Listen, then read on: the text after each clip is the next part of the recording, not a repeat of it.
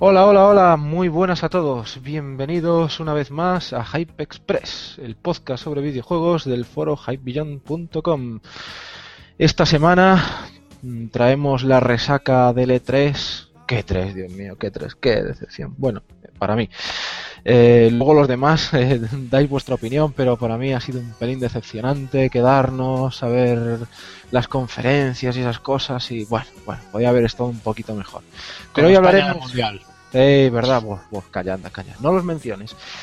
Pero hablaremos de otras cositas. Hoy vamos a hablar de las noticias como siempre. Hablaremos un poquillo de Steam, ¿verdad? Que está ahora con las rebajas así de moda. Y acabaremos con el estamos jugando, que claro, con el E3 pues no hemos tenido de hablaros, no hemos tenido oportunidad de hablaros de lo que hemos estado jugando en, en el último mes ya.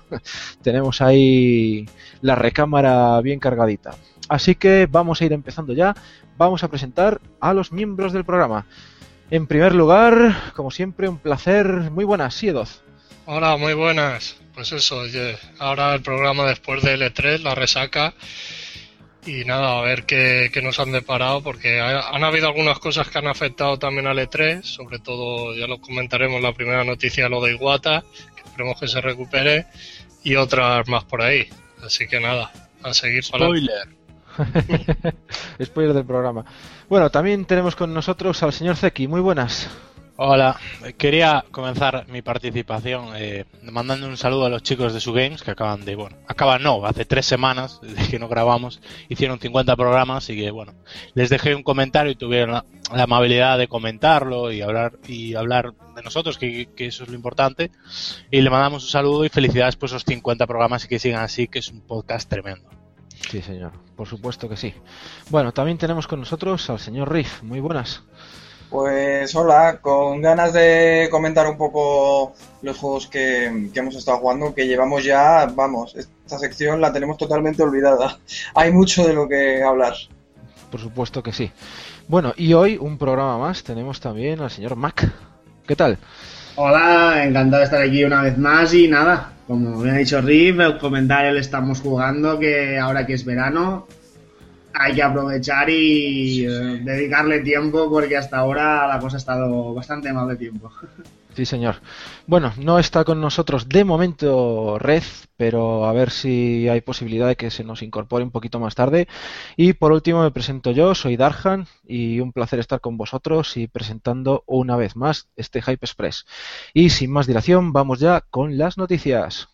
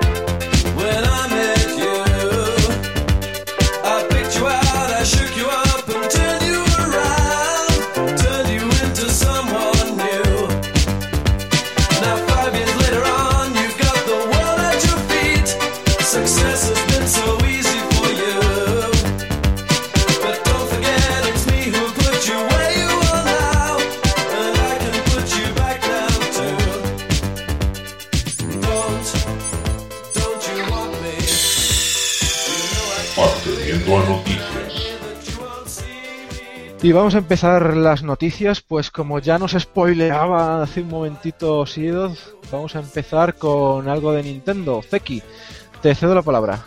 Sí, y es que desgraciadamente Iwata eh, se ausentó del E3 por una operación para estudiar un tumor. Según el comunicado oficial, tras un examen muy detallado, se encontró un tumor en el conducto biliar. En general, se dice que el tumor de las, bili- eh, de las vías biliares puede ser de difícil tratamiento, en parte debido a la dificultad de su detención temprana. En mi caso, por suerte, fue detectado eh, muy temprano y no tuve, y no tuve ningún síntoma. Y bueno, y no acaban aquí las noticias con Nintendo y con los demás directivos de la marca Nintendo, entre ellos Miyamoto, ya que han sido reelegidos y apoyados por los accionistas con un set- un alrededor de un 80% superior eh, a la anterior vez que fue sobre el 77. Bueno, a ver, a ver, una cosita. Está claro que todos tenemos nuestras, eh, nuestras, ¿cómo decirlo? Nuestras preferencias, ¿no? Podemos ser de Nintendo, podemos ser de Sony, de Microsoft, peceros, lo que sea. Pero una cosa está clara, cuando hablamos de la salud, tenemos que dejar estas tonterías de lado, que en el fondo no son más que eso. Y, oye, desearle, por supuesto, al señor Iwata que se recupere, que la salud siempre es lo más importante, ¿verdad que sí, chicos? Sí, eh, da igual si nos cae bien o, o peor, ¿no? Eh, Hombre, eh, es si que. no- Sí, di, sí, Dot. No, que digo que si alguien desea la muerte de, ale- de algún directivo, de algo, de, Gente, de, compañías de videojuegos, es que no está muy bien de la cabeza. Ya, ya, ya no solo videojuegos, de fútbol y todo eso. eh. Si, deseas, si llevas a, este, a ese extremo tu, tu pasión, amigo, tienes que hacértelo mirar. No, ya, pero yo qué sé, la política. Sí. Puedo entenderlo, no lo entiendo, pero puedo entenderlo. Pero con videojuegos, pues. Sí. Pues no. Y bueno, eh, pues tú, ¿qué opináis de esta reelección y este aumento de, de- del apoyo de los accionistas? Ellos se... Ah. se espérate, permíteme eh, que explique esto. Claro, claro. Eh, ellos eh, alaban y ven futuro a las nuevas políticas eh, con las figuras Amiibo y con la conferencia del E3 y por eso este apoyo. No sé eh, cómo veis esta decisión. Mm, yo creo yo creo que el, eh, el E3 la conferencia del E3 o bueno que lo hicieran bien que sí lo hicieron bien pero yo creo que no ha tenido nada que ver yo creo que el- la acción los accionistas de Nintendo simplemente saben que Iwata ha hecho un buen trabajo en el futuro y de momento aún confían en él a pesar de los resultados discretos que están teniendo con Wii U eh, si creen que él puede ser. Yo, yo personalmente pensaba que no iba a ser tanto el respaldo, ¿eh? O sea, yo pensaba que no que le iban a dar así todos de lado, pero sí que iba a ser más bajo el apoyo. Y al final ha resultado que no. Ha resultado que no, ha resultado que, mira, la gente aún confía en él. Lo que pasa es que, a ver, que no se duerman los laureles, porque puede ser su última oportunidad. Yo creo que es más por réditos pasados. Sí, sí. Está más claro. Hombre, siempre, siempre tenemos en mente ese dicho que dice que más vale malo conocido que bueno por conocer. sí. Entonces, bueno, Iwata lo hizo muy bien en la época de la Wii, realmente ahí fue un visionario Sí. Sí. y, y a ver, a ver, Sí, a- es a ver el futuro. Yo también entiendo este, este apoyo, porque bueno, hay que reconocer, eh, Iwata en un principio salvó a Nintendo después de GameCube. Nos puede gustar más o menos, que aquí yo creo que el eh, la opinión general es que nos gustaría más otro camino, no tan casual como fue la Wii. Pero bueno, yo entiendo este apoyo. Yo, yo soy de la opinión que a veces hay que dejar eh, el puesto, nuevas ideas. Una persona que no traicione la idea, eh, yo creo que ese, ese punto diferente que tiene Nintendo, pero sí eh, sangre nueva, sangre fresca. Es mi opinión, ¿eh? A mí lo que me sorprende es el porcentaje de apoyo, pero que sea reelegido me parece bastante normal viendo su trayectoria y demás. Sí, sí. Sí, yo pi- pienso exactamente lo mismo. Pasa es que, claro, de- viéndolo desde el punto de vista de los gamers, eh, pues igual no nos beneficia tanto. Aunque, claro, mejor la Nintendo tal y como está ahora que no una Nintendo destruida con otro líder que, que la llevase a la mierda. Claro, uno no puede fiarse. Teniendo a Iwata, que saben que en el tema económico les ha ido bien, pese a lo de Wii U, ¿cómo se van a arriesgar a perderlo todo por meter a alguien que, que eso, que no conocen? Así que bueno, lo mismo que Mac. El, el porcentaje me lo esperaba más bajo, pero me lo esperaba. Bueno, pues no abandonamos a la empresa de Kyoto y es que Monolith, Soft, los desarrolladores del X y el, nuevo, eh, y el antiguo Xenoblade Chronicles, bueno, y anteriormente Batten Kaitos, están trabajando en varios proyectos a la vez, eh, además de Xenoblade Chronicles X.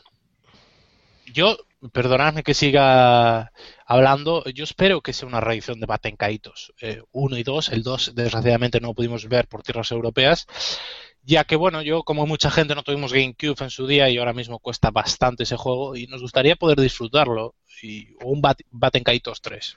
Espero, ahí tengo esa ilusión. Suena lógico porque Monolith a ver, mm, nunca ha sido una empresa de desarrollar muchos proyectos a la vez, ¿no? Entonces, eh, si están enfrascados en lo suyo, algo así como un port HD de Batten Kaitos sería mucho más factible que otro gran juego AAA, ¿sabes? Me parece más lógico lo que tú dices y lo apoyo y ojalá que sí, la verdad. Sí, es que además eh, muchos estudios, lo que dices tú, muchos estudios de Nintendo, pues los tiempos de desarrollo son muy largos. Esto es fácil, es rápido y no cuesta mucho. Y, y así le das, pues mira, ala, yo qué sé, marzo o abril, tienes un nuevo juego, o en, o en verano, ¿no? Sí, sí, Y cubres esos, esos tiempos que hay entre los juegos que salen en Wii U, que pueden ser de meses, ¿no? Podrían hacer un pack con el, con el Batten Kaitos 1 y el, y el Origins ese, o como se llame. Sí. Bueno, lo que está claro es que Nintendo ahora tiene que tirar de, de su propia de su propia gente y tiene que sacar todo lo que pueda, todo. O sea, hay que ir a por, tienen que ir a por todas. Entonces, eh, Monolith tiene que dar el 100% o, o más aún. Ahí. Sí, es que de eso, eh, si Nintendo sabe que Monolith puede con un proyecto y si hacen dos también podrán, que hagan dos. Y si pueden hacer tres, les harán hacer tres y cuatro y los que buenamente garanticen proyectos de calidad, porque Nintendo ahora mismo no se puede permitir... Bueno, va, mejor solo uno a uno, ¿no? Si puede ser de cuatro en cuatro, mejor que mejor. A toda máquina. Lo, lo único que esto dejaría contentos a los que ya tienen la Wii U. Esto para vender, pues no sería. Sería para contentar a los que ya la tienen. Sí, Bueno, totalmente. Mm, Pero también es, también es un público al que hay que mantener contento y no dejar la consola tirada, ese- Claro, ento- entonces, si no, ¿quién te defiende en los foros, sabes? por ejemplo. Bueno, chicos, dejamos aquí entonces a Nintendo de momento, ¿os parece? Y Riff, ¿nos presentas la siguiente noticia? Vale, eh, bueno, el nuevo juego de Sakaguchi eh, y Miss Walker ya ha sido presentado. Es Terra, se llamará Terra Battle y es un juego, un RPG para, para iOS y Android. Es un poco decepcionante, pero eh, es lo que hay. Ya sabemos que esta gente no tiene dinero para mucho. Entonces, lo esperable era un juego para móviles, que es lo más barato y donde el mercado japonés está yendo ahora mismo. ¿A vosotros qué os parece? A mí me Yo- sorprende, perdona, a mí me sorprende que ninguna compañía de las grandes, ni Microsoft, ni Sony, ni Nintendo, hayan decidido apostar por esta gente y financiar el proyecto para tenerlo en exclusiva. Totalmente de acuerdo contigo, porque para mí Sakaguchi es el mejor desarrollador de videojuegos que, que ha existido. O sea que me sorprende un montón, sabiendo que todo lo que toca este hombre prácticamente es una obra maestra. Pero mira, yo a mí no me extraña y lo veo normal. Y es más, digo, eh, no nosotros que seguramente hemos jugado los dos de Sakaguchi, pero tenemos lo que queremos. Porque voy a dar datos. Eh, los Odyssey y The Last Story no llegaron al millón de copias. Y The Last Story, por muy poco, muy poco, eh, superó los 500.000 copias. Entonces, Pero, claro, eh, ¿cuánto, cuánto vendió, por ejemplo, Bayonetta y, eh, y Vanquish en, 3, en 360? Lo digo porque mira cómo ha ido Microsoft a por Platinum. Y, Pero- y tampoco es, es una gran vendedora de juegos. ¿Por qué no ha ido por Miss? Platinum, Platinum en un momento que no sé cuánto le va a durar, que goza de ese... No sé, es como esos juegos que no te dan muchas ventas, pero Te da ya, prestigio. Sí, No, ese tienen, ese aura, ese, esa opinión general alrededor de ellos, pues a Microsoft, a Nintendo, que también lo ha hecho con The Wonderful y Bayonetta, pues eh, han querido apoyar por ellos. Yo creo que Miss Walker, desgraciadamente, porque yo creo que The Last Story, eh, los Odyssey no lo probé, pero The Last Story es un grandísimo juego, un grandísimo JRPG, No dudo. pero creo que no goza de ese, ese de... ah, Ya, ya te como entiendo. la, la élite, si tienes un juego exclusivo de Miss Walker, eres la panacea. Es- No sí. goza tristemente de, ese, Ya, de pero esa fíjate. opinión. Fíjate que vendría, pero es que sería perfecto que Microsoft lo hiciera, porque vendría a cubrir algo que, que le va a faltar, que es RPGs japoneses, que se van a lanzar todos para Wii U y para PS4. Entonces, Pero, otro juego de Miss Walker le vendría fantástico a, a la One. pero les sale rentable. No lo creo, pero joder, es una gran exclusividad y no creo que esta gente salga muy cara. Pero, ¿para qué se tienen que gastar X dinero cuando en, en Japón van a vender de consolas menos dos, básicamente? Pero no solo, no solo de Japón viven los JRPG. Eh, alrededor del mundo la gente también está pidiendo JRPGs. No, Pero- porque es lo que te digo yo. Si no te las Pero- historias, vendería Claro, 500 mil. Exactamente. Pero Es que, tío, es que es la Wii. Pero, la pero- Wii es la consola con 100 millones, no sé, 100 millones de consolas vendidas. 100 millones de, de consolas vendidas a los casuals. Es que volvemos a lo Sí, mismo. pe- pero, pero volvemos, volvemos a lo mismo. Nino Kuni, Tales of Cilia, ¿cuánto ha vendido? Esos Pero es que eso es juegos? PS3. Es que eso es PS3. Eso no es Wii. ¿Cuánto ha Claro, vendido pero- Xenoblade o cuánto ha vendido Pandora's Tower? Pues habrán vendido poco. eso, poquísimo. Pero, pero es lo que te digo, Nino Kuni y of Cilia han salido en Play 3, son exclusivos de Play 3 y tampoco han vendido en Europa una barbaridad. Yo creo No, que pero- leí, leí Nino Kuni Pero ha vendido que bien. estaban ¿no? bien.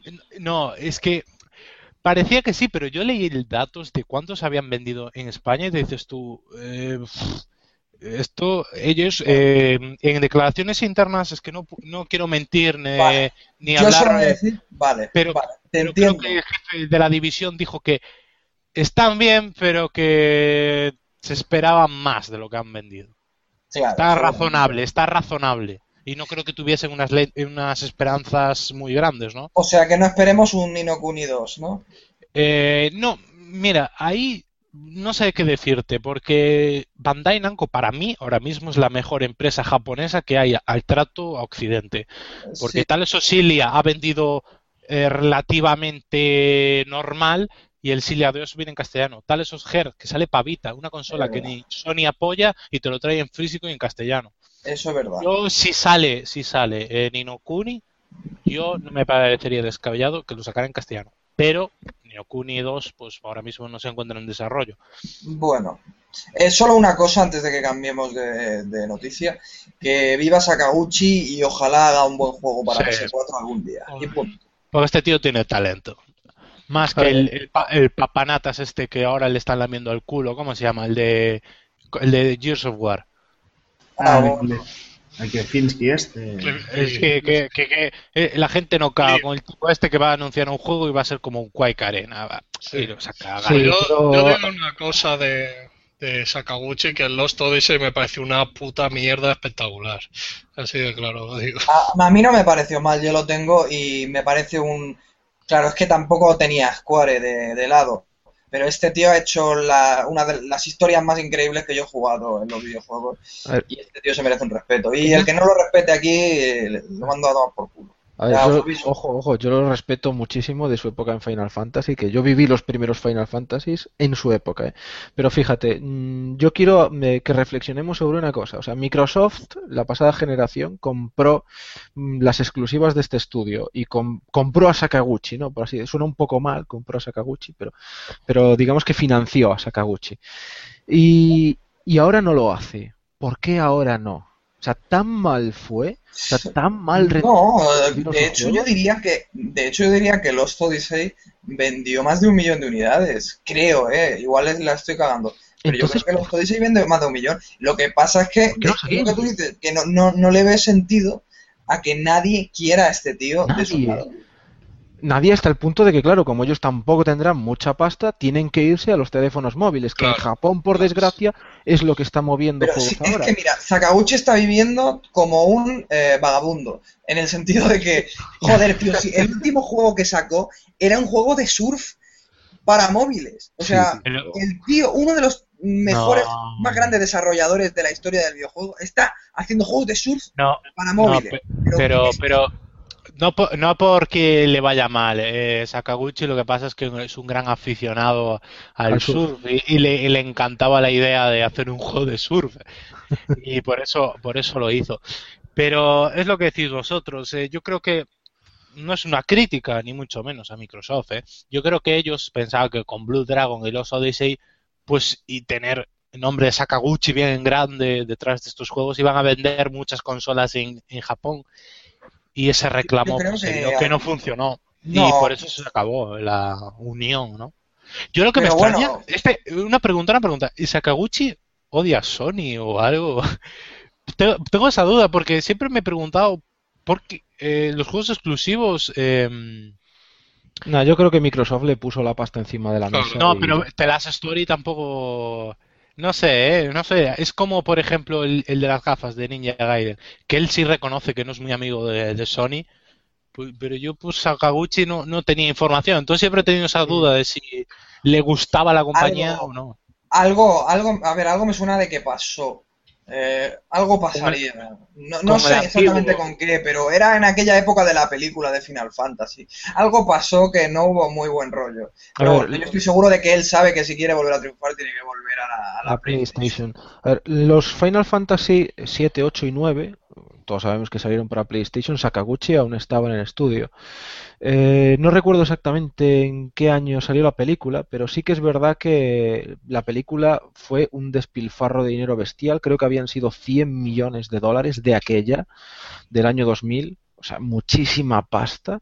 Y luego no recaudó, creo que ni sobre 30 había recaudado en cines, más o menos. Claro, la torta fue tan bestial. La, la de Final Fantasy Fuerza Interior. Fuerza Interior, exactamente, de Spirit. Eso fue un fracaso gordísimo. Y, y fue un proyecto personal de Sakaguchi, o sea, a ver, la pagó Square, pero porque Sakaguchi insistió en, en hacerla y se comprometió él en que eso iba a ser un éxito y la cagó de tal forma que eso fue prácticamente lo que lo liquidó. Mira, eh, eh, más o menos está al nivel de lo que hizo Kutaragi con la PS3. Sí, pues por ahí, grandes cagadas de la historia. Algún día haremos un especial. Ya te digo. Bueno, chicos, dejamos aquí entonces a Miss Walker, ¿os parece? Si no queréis Sí, hay que acelerar un poco el tema. Y vamos ya a la siguiente. Sí, Edoz, te cedo a ti la palabra ahora. Sí. E- EA admite que cometió errores con Dungeon Keeper, que es el, juego este de EA que sacó hace poco. Para los nuevos jugadores era un juego interesante, pero para la gente que creció jugando a Dungeon Keeper hubo una desconexión, comentaban desde, desde EA. Y dice que han aprendido dos lecciones. Cuando tratas con una saga que ha existido en el pasado, incluso cuando lo estás reinventando para una nueva audiencia, tienes que hacer todo lo que puedas para mantener su verdadero esencia. La segunda lección es que independientemente de tu modelo de negocio tienes que ofrecer valor y siempre tienes que ofrecer más de lo que cuesta. Hombre, yo, yo creo que todo eso no hacía falta de que, que lo saquen ahora como lección. Eso es una cosa que lo Pero tienen que no han tener en aprendido mente nada. Que A lo ver, tienen que tener en mente antes de hacer un proyecto, no sé yo. Falta la tercera lección. Falta la tercera lección ahí, que es cuando puteas al usuario, el usuario te manda la mierda. Claro. No, pero Ya, al final, que- ¿sabes? Sí, dale tú, Riff, que No, que- que lo que quiero decir solo es una cosa y es que esta gente ha faltado al respeto al mundo del videojuego, aunque suene a, a demagogia, lo que han hecho es horrible y, y- y que les den bien por el culo, tío, porque lo de este juego no tiene perdón y la, la trayectoria que está siguiendo EA últimamente tampoco. O sea que, mira, que les den por el culo a esta empresa. No quiero parecer Destroyer nada más empezar el programa, pero es que es horrible, tío. Ya. Pero, pero has jugado tú a este. Pero ¿cómo voy a jugar yo a esto? Me lo tendría que bajar y dicen, a ver, el juego se ve que está capadísimo y va todo lento a propósito para que tengas que pagar dinero para acelerar todo el proceso del juego y poder divertirte. Claro. Es horrible, tío.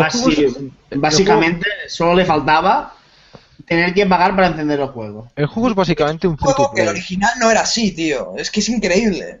Sí, pero, pero ¿sabes lo- el problema? Que aquí el que pagó el pato, plato roto no fue EA, sino fue el estudio, que si os acordáis hace unos programas hablamos de que lo cerraron. Sí. Y seguramente ellos no tengan nada que ver con el modelo de negocio, ellos hicieron un juego, porque es lo que dice la gente. El juego tiene buenas bases, lo que pasa es que lo pierde el, el- el modelo de negocio. Y seguro que lo que jodió el juego fue un tío trajeado que dijo, esto va a triunfar así, así, así. Y al Seguramente. final, y al final las no sé cuánta gente habrá trabajaba en el estudio, pues si fue a la calle y ese subnormal sigue en, en EA. Al final, como en todo, pagan plato, eh, pagan los platos que no deben.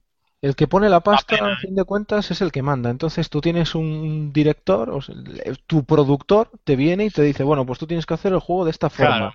Es ¿Y tú una- qué vas a hacer? ¿Decirle que no? Claro. No puedes. Es- claro, pero es lo que te digo, al final pago el plato, pues Exactamente. hicieron un buen trabajo, porque es lo que dice la gente, es que las bases jugables del juego están bien.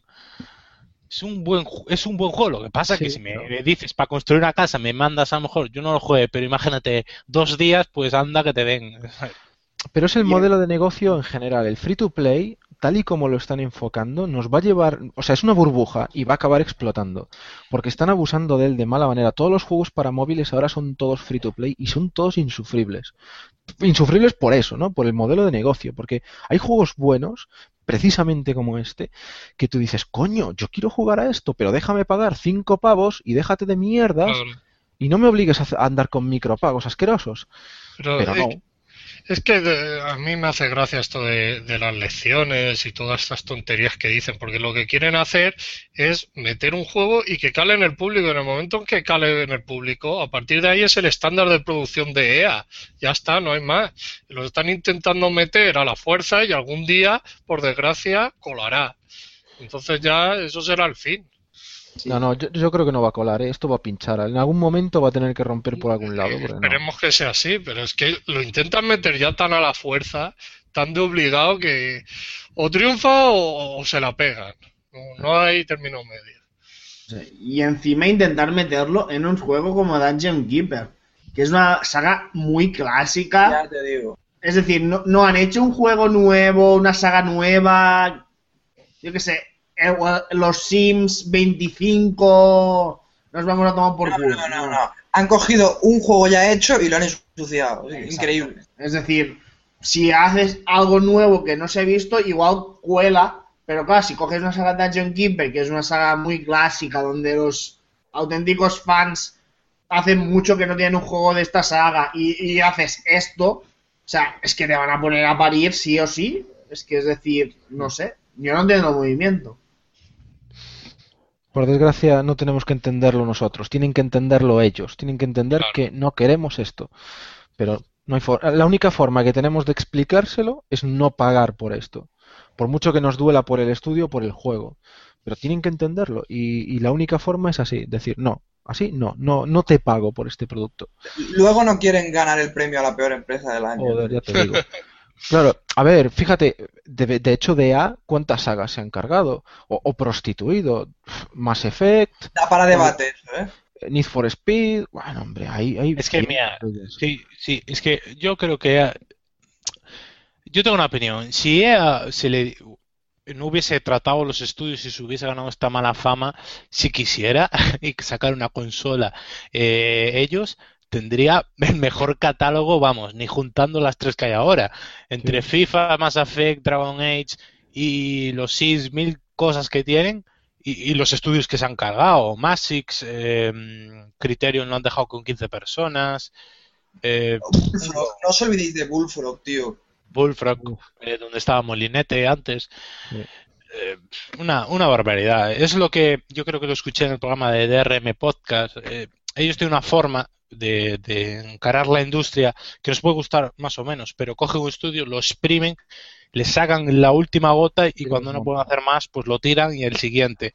Ahora está DICE, DICE y Bioware. Cuando acaben con DICE y Bioware, pues irán a por, yo qué sé. A por Ya, ya están jodiéndolas a ambas. O sea, que- Sí. Bueno, vamos a dejar a EA, que creo que nos estamos poniendo todos de mal humor con ellos. Y vamos a pasar a otra noticia. Mac, ¿qué nos cuentas? Ah, cierra Arctic Games, los creadores del reciente Murdered Soul Suspect, la compañía de, Red- de Redmond, tras 10 años de desarrollos varios. Cierra los juegos que han producido juegos como, por ejemplo, Dark Void, Quantum Conadrum, o el, como el que acabas de nombrar, el Murdered Soul Suspect, que lo han lanzado hace un mes. Es decir, es un juego que hace nada que ha salido. Y no sé, la verdad, no sé, supongo que se la ha debido pegar muy y mucho, porque si les han dado un mes, Yo solo digo una cosa, está demostrado o se está demostrando cada vez más que no hay espacio para los juegos medianos. Me lo acabas de quitar de la boca, es lo que voy a decir yo. Pues yo no opino igual. Es que es, si es que acaba de salir, no le han dado tiempo ni de que venda. Pero tampoco es tan bueno ese juego. Pero es No. un juego. Por eso mismo es un juego mediano, Riff. Pero que Claro. sea mediano y que sea bueno no, no van relacionados, depende de la calidad del estudio. Tú puedes hacer un juego mediano buenísimo. Pero es que entonces Sí, ya no es mediano. A ver, eh, claro, a ver, una cosita. Cuanta más pasta tienes, obviamente, más equipo puedes contratar y mejor eh, teóricamente te va a salir el juego. Sí, sí, sí. Pero, pero, a ver, aquí tenemos un juego que tampoco era tan malo. O sea, Murdered Soul Suspect, yo por los análisis que he leído, aún no he podido jugarlo, pero por los análisis que he leído, no es un juego malo, ni mucho menos. No, pero Es suficiente como para, para vender y mantener a flote un estudio. Claro, Sí. pero, pero es lo que dice Pues es Darhan. lo que estamos comentando, que no, los que no hay medianos no tienen mercado. espacio. Pero lo Oye, que a ver, cuando habláis de medianos, eh, imagino que estáis hablando del presupuesto o... No, pero no solo de eso, de calidad también. Sí, calidad mediana, vale, presupuesto mediano, calidad mediana. Vale, vale, vale. Si es mediano de calidad, bueno, sí, vale.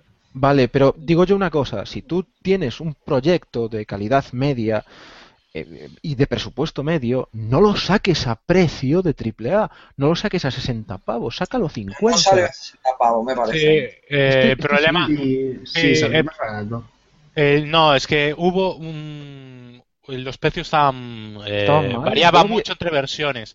Eh, Ah. Lo que dice Darhan, aquí todos tienen razón. Darhan, eh, seguro que vio la versión de PlayStation 4 y está a 4, 70, claro. 70 Claro. pavos. La de Play 3 la tenían a 50 y la de PC a 24. Se podía comprar en Toma. Amazon. Los cojones. Ya, ya, Claro, ya, ya. es que es lo que dice Darhan. Un juego mediano, yo veo normal que no esté a 70 pavos, 50. Claro, ese es el 50 tema. me parece bien. En Amazon lo comprarías a 43 eh, reservándolo. Y eso sería el precio ideal. Mm, Que cobrar 70 euros por este juego, yo dije, ni loco. Ni Lo- loco, Los loco. indies máximo que tienen 15, 20 euros, ¿no? Sí, Pues Pero- esto- que estos juegos medianos tienen que ir entre 30, 40, 30 50. Sí, No sí, yo opino igual que tú, pero yo a veces cuando voy por, eh, te paseas por un game y tal, y ves a la gente que no es entendida de videojuegos y ve un juego en lanzamientos a 30 euros o 40, dice, buf, esto seguro que es una puta mierda. Claro, y, ya, ¿sabes? ya. Por el precio, por el Es- precio es se de nota mucho. cultura, sí, sí. No, pues Es como en el cine por el cartel, ¿no? Como este cartel tiene muy buena pinta, ala. Y a lo mejor te vas a ver, yo qué sé, una película No, de... sí, entiendo lo que quieres decir. Mm. No, pero a ver, muchas veces, a ver, eso es la gente que no sabe, pero la gente que sí sabe, si lo ve más barato, a lo mejor se tira por él. Yo veo este juego para Play 4 a 70 pavos y lógicamente no lo compro, pero si a lo mejor lo veo a 40, digo, sale a 40, y a lo mejor este mes pues no hay nada así interesante. Bueno, Claro, pues, claro. pues me lo voy a pillar, claro, pero a 70 no. Entonces, oye, ahí tienen las empresas que reaccionar y darse cuenta de ese detalle. Y yo lo siento mucho por esta gente que, que ha perdido su, bueno, no sé si ha perdido su empleo, los han reubicado o no, pero lo siento por el estudio que tiene que cerrar. Por muy medianos que sean sus juegos, porque hablábamos ahí de Dark Void o Quantum Condrum, bueno, tampoco es que fueran así juegos de... No, es lo mismo, juegos Lo medianos. mismo, sí, pero son juegos que, mira, no están mal, son medianamente divertidos y es una pena que, que esta gente cierre. Sí, es que es lo que dices tú. Yo veo dos cosas que corren peligro en esta nueva generación. Uno, los juegos de mm, calidad mediana y los estudios independientes. Pero a ver, que independientes en rollo. tamaño. Espera, espera, espera. que rollo de la calidad media. Eso no lo decide una empresa, eso lo decide el resultado final de un juego. Tú no haces un juego pensando que Claro. juego mediano. Haces un juego pensando que tiene poco presupuesto y confías en la calidad artística y de diseño de, de los creadores. Pero nadie, dejarlo ya, por favor, que no tiene sentido eso que decís de un juego de Pero, media calidad. pero nadie hace un juego juegos- pensando que le va a salir medio bueno. Lo, Claro, pero- teniendo una idea, creyendo Sí. que puede salir algo muy bueno. Pero eso es como las pelis, tío. Esto es como las pelis, no todos son el padrino, no todos son el padrino o no, American pero Pie. ¿tú la- te crees que un mierda. tío que, hace una película independiente la hace pensando que le va a salir una película de medio pelo? No, dice, tengo una buena idea, creo que va a salir bien. Lo apuesto, vale. Un indie. es Hay indies muy buenos, pero no se hacen pensando, no, quiero hacer un juego medio. No. Eso es al final, cuando sale el juego y les ven las carencias. Y ahí decides, pues ha salido un juego de medio pelo. Pero es que yo creo que te equivocas. No todo el que hace juegos piensa en hacer una obra maestra. Es que No, pero, pero la gente piensa en hacerlo bueno, dado el Hacerlo presupuesto bueno. que tiene, tío. Igual que los indies, salen muy buenos y son juegos con cuatro duros. Nadie hace pensando un juego, es que voy a hacerlo la mitad de bueno que podría ser. Pero, no. pero Riff, Riff, te voy, a- te voy a debatir esto, te voy a, a rebatir esto. Que mira, eh, tienes razón, no todo el mundo piensa que va a hacer. eh, bueno, perdón, todo el mundo piensa que va a hacer un buen producto y a veces no salen como, como uno tiene en mente. Pero vivimos una industria que te tiene que entrar por los ojos, desgraciadamente. Eh, un juego eh, que sale en físico con un estudio, pues vamos a ponerle 50 personas, que ningún estudio indie tiene un, un equipo de 50 personas si no eres Minecraft. Eh, ¿Qué es lo que te iba a decir? Que eh, si ve- mucha gente que escribe su análisis, pues gráficamente es una mierda, ala, y ya eso es un punto decisivo. Y otro, los indies. Hay juegos indies muy buenos, vale, pero ¿has visto muchos juegos indies muy buenos en 3D de bajo presupuesto? No. Eh, pues Eh, los- la no, mayoría de los indies pero- son en 2D. Ya, pero es que tú puedes hacer un juego bueno con cuatro perras. De hecho, yo mismo tengo pensado un juego para cuando, bueno, cuando acabe mis estudios y tal, y tengo la intención de que sea un juegazo hecho con cuatro perras. Pero si es que la calidad no tienen, bueno, está correlacionado, pero no es exactamente implícito. O sea, Sí. que tú tengas cuatro perras, y si tú tienes una buena idea, tú quieres desarrollar algo que salga bueno, y independientemente del dinero que tengas, tú tienes una buena idea y quieres plasmarla y quieres hacerlo lo mejor posible y que te salga bueno. Eh, Bueno, nadie hace un juego, nadie hace un juego pensando, me va a salir eh, medio bueno. No, todo el mundo Sí, se pero- lo imagina bien, guapo, genial. Todo el mundo tiene, pero, pero, todo- ¿Te sale pero o no tienes te que sale? entender las Nadie- limitaciones. ¿Cómo? Hay un momento que te dice Sega, por ejemplo, Sega es el que produce esto. Oye, hasta aquí. Y tú dices, uff, me quedan a lo mejor 50.000 para acabar el apartado artístico y el sonoro. Y Ya, ya, te- pero- esos de-. Claro, no, no eres un. Battlefield que tengas, venga, presupuesto eh, ilimitado. Hasta cuando acabes, acabaste. No, esta gente me supongo que tendría, yo qué sé, no sé cuánto cuestan los, eh, este tipo de proyectos. Vamos a ponerle 10 millones. Pues en 10 millones, y llevas ocho y medio y aún te faltan eh, contratar artistas, no sé qué, no sé cuánto. Y al final tienes que jugar con esas limitaciones. Claro, es- está claro que, que- Es que que si tú me estás hablando de juegos con cuatro perras indies que son en 2D y yo te estoy diciendo, vale, tienes razón en lo que dices. Es no hace falta tener un presupuesto millonario para hacer eh, gran juego, pero para hacer un juego en 3D, edición Claro. física, pues necesitas un mínimo de más que cuatro perras. Necesitas Pero- a lo mejor o- Sí, 8 sí, o sí, 16 pero- perras pero- para. pero- sí, pero eso es un juego de presupuesto medio.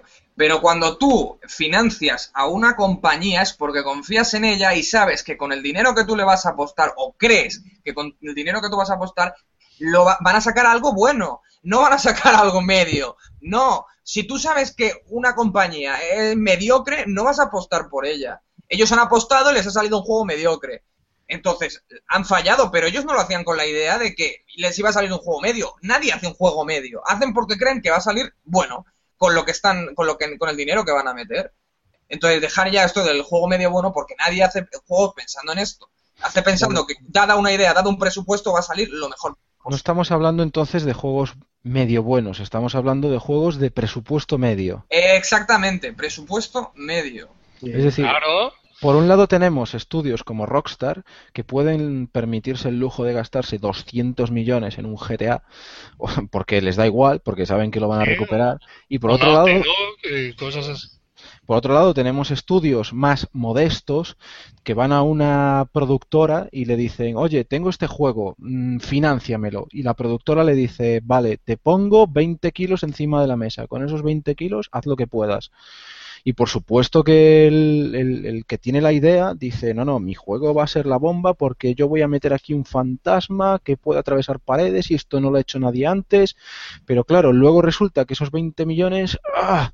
Se te quedan un poco a medias porque necesitas unos programadores más, porque tienes que pulir las texturas, porque te faltan unos diseñadores que te hagan una cosa y tienes que tirar de otros más baratos. Y ahí es cuando empiezan a venir los problemas y se resiente el juego al final. Sí, sí, ahí entra en juego eso, el equilibrio, a ver si puedes solucionarlo y tal. Hay empresas que lo hacen mejor, hay empresas que lo hacen peor, pero como digo, o sea, cuando tú apuestas por una empresa lo haces pensando en que le va a salir el medio, eh, le va a salir eh, la idea salir- bien No, hecha. a ver, Rib, le va a salir lo mejor posible. No busques más. Sí, pero que nadie, Square no ha venido a los de Murdered Soul Suspect y ha pensado, te financio, pero sé que vas a sacar un juego medio bueno. No, han creído en ellos, no les ha salido bien la jugada y punto. Ya está. Bueno, Bueno, vamos a ir cambiando de tema, que si no esto se nos va sí, de, sí, sí, sí, sí, venga, voy de yo- tiempo. Voy a presentaros la siguiente. Eh, sí, Yamauchi da los primeros detalles de Gran Turismo 7. 7. Primero, el juego será para PlayStation 4. Bien, era obvio, ¿no? Segundo, no habrá una versión Prologue, o sea, la típica demo que te cobran antes de lanzar el juego. También bien. No van a descartar los modelos de coches estándar. Esto ha generado un debate en el foro de AUPA, porque la gente estaba quejándose mucho de que no quieren los modelos estándar, de que quieren solo premiums. Pero bueno.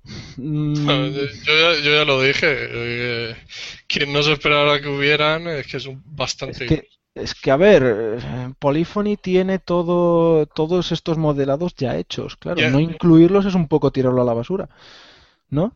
Y además lo- los modelados premium van a ser muy parecidos a los de Play 3, los modelados de coches. Lo que tiene que haber un cambio gordo es en los circuitos. Pero lo que es el coche en sí no va, va a diferir mucho un premium de Play 3 a uno de Play 4. Eso os lo digo también. No, pero ¿tú, tú has jugado, por ejemplo, al Gran Turismo 5. Yo el 6 no lo tengo. Sí. Eh, pues joder, había un cambio entre el Premium y el normal. No, no, digo un premium de Play 3 y un premium de Play 4. Ah, Que los premios de Play 3 ya estaban muy bien Pues hechos. por eso lo digo. sí. Por eso lo digo, que eso va a ser otro tema que va a dar que hablar, ¿eh? Y- Sí, pero joder, también podían coger muchos coches, yo que sé. Yo no digo los 500 o 600 juegos, eh, perdón, eh, coches mm, normales, que no sé cómo se llaman, estándar, ¿no? Eh, que, que hay. Yo digo, joder, 100 con, cada entrega que, joder, que me ponga. Es que no tienen ni visión interna. Y yo veo que a mucha gente que le gusta estos simuladores mucho y que ha crecido con Devil, eh, con May Cry, sí, con Gran Turismo eh, le gustaría conducir con su volante, que le ha costado, yo que sé, a la gente que le gusta mucho estos, mucho, mucho estos juegos, pues a lo mejor se gasta 100 euros en un volante y tal. Y, y prefieren jugarlo. Yo los entiendo, ¿eh? No, yo no, no soy mucho, yo siempre lo juego con mando, no, me, no soy tan fanático de los coches. Pero bueno, entiendo a esa gente que se queja, la verdad. Es que de- desluce, los coches estándar deslucen en el juego. Sí, Pero no, no solo eso, los circuitos también, porque re- reciclaron mucho de, de los circuitos de Play 2 y ha- habían circuitos, sobre todo en Nürburgring, que se no- notaban muy reciclado en algunas cosas. Y eso deslucía, porque ves un coche tan bonito como un premio y luego metes los estándar y esos circuitos tan reciclados. Y claro, daba la sensación de un juego que estaba a medias. Mm. A ver, Mucha, Yama- mucha ambición en el proyecto, pero que no, no Yamauchi- todas las expectativas. Ese es el problema de Yamauchi. Yamauchi es muy ambicioso. Entonces, Yamauchi tiene un sueño. Él quiere hacer el gran turismo perfecto. Quiere hacer el juego de coches perfecto. Pero claro, eh, hay problemas eh, pues de pasta, de tiempo, eh, de todo tipo. O sea, no, no puede físicamente. Entonces, pues por un lado recicla, por otro lado pues saca los coches estándar, porque él quiere meter todos esos coches, pero no puede meterlos todos como premium. Porque él mismo dice que diseñar un coche premium lleva pues no sé cuántas horas y es imposible meter mil coches premium. Pero aún así él quiere mil coches dentro de su juego. ¿Y, cómo lo hace? Bueno, pues recurre a los coches a los coches eh, estándar estos, ¿no? Ah, bueno, eh, ¿qué pasa? Luego la gente le dice, mira, Yamauchi, déjate de coches estándar, saca menos coches, pero que todo, pero los que saques que sean premium, saca, saca 50 coches, saca 100 coches, pero que sean todos premium, que sean todos de alta calidad. Y, y el tío es lo que tiene que oír, tiene que oír a la gente qué es lo que le está pidiendo y pensar que, que sí, que es el juego que está haciendo él, pero tiene que pensar en para quién lo está haciendo y qué es lo que le pide la gente. Sí, eso le falla un poco a Yamauchi. También le pedían nuevos sonidos a los coches y con el 6 han seguido más o menos la misma línea, ¿no? Bueno, más que, hombre, los sonidos. A ver, Gran Turismo siempre ha tenido un buen sonido en los coches. Ha sido casi de lo mejor. Sí, Yo he visto, esta al hacer las curvas era un sí, poco... sí, sí, sí. Bueno, yo he visto documentales donde se veía al equipo de Yamauchi yendo al circuito y poniendo micrófonos ahí al lado de los Pues la, coches. la gente lo pone a parir los ruidos. Pues no sé. Lo- Los derrapes, quizás, que sonaban como muy artificiales. Sí. No sé. Sí, muy de, de- de Gran Turismo 4, sí, me acabo de acordar de... Yo hablo Muy del de 5 Gran. Turismo 1. Yo, yo hablo del 4 y el, y el 5 que es el que más caña les di. Y sí, es verdad, ¿eh? Cuando te pasabas de, de curva, chirriaba eso como chirriaba la PlayStation 2, ¿eh? Y todo es igual. Que yo me supongo Claro. que un Ford Focus no frena igual que un Ferrari F50. Sí, yo, lo digo, GT5 tiene muchísimas cosas recicladas, pero muchísimas. O sea, yo creo que la mayoría del tiempo, el 80% se ocuparon en, en hacer los premios, porque no, otra cosa no me lo explico. Pues recuerda, recuerda todo el tiempo que tardó en salir el juego, ¿eh? porque el Gran Turismo 5 se retrasó, pero hasta aburrir. O sea, fueron años de retrasos. Sí. Buah, Pero lo que sí, pasa me que acuerdo, luego- sale y nos olvidamos, ¿no? Nos olvidamos de, de todos los retrasos que ha tenido, pero sí que tuvo, los, los Gran Turismo todos se han retrasado muchísimo. Y el 7 se retrasará también. Por lo que dicen, él, eh, él es muy perfeccionista, eh, llama, eh, Sí, pero, pero es muy perfeccionista para lo que quiere, porque ya te digo yo. Eso, El tío, el tío hace eh, carreras 24 horas de Le Mans, se había metido alguna vez y todo. Sí. No, Y presenta los videojuegos en España, tiene una calle en España, no sé. Sí, en- un, En estoy Rota, soltando un, sí, un popurrí de noticias, pero sí, es verdad. Es un tipo muy interesante, se llama Gucci, tiene pinta de ser muy, bu- buen tipo, ¿eh? Bueno, vamos a dejar aquí a Yamauchi, que creo que nadie tiene nada más que añadir.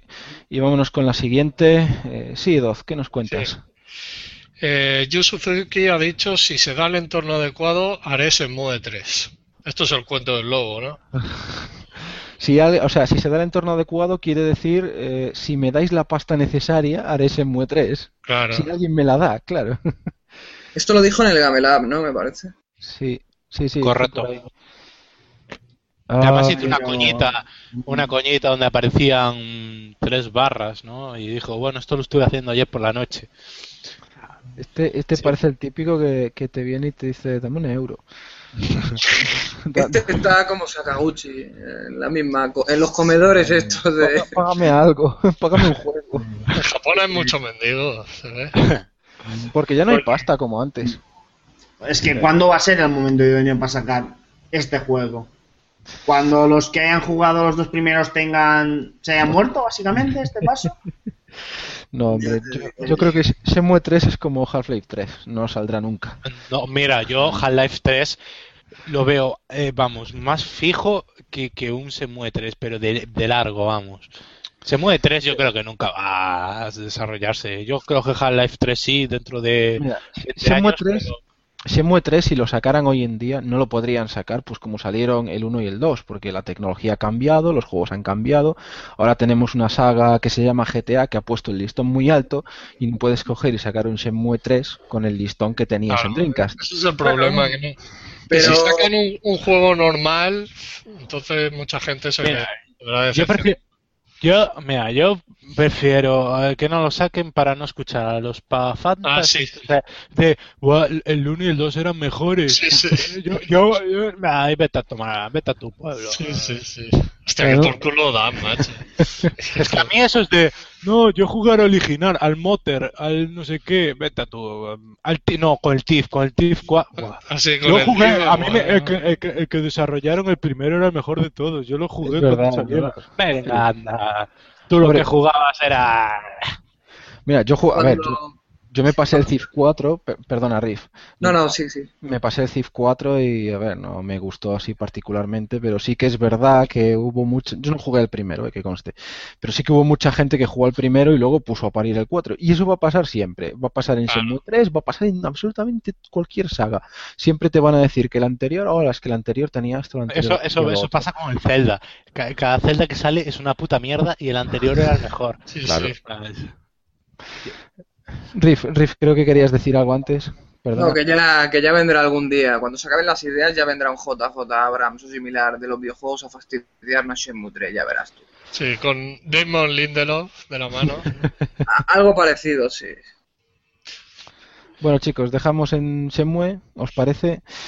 Venga, pues vamos entonces a pasar a la siguiente, que esta tiene tela y además es mm, relativamente larga y os la traigo yo, venga.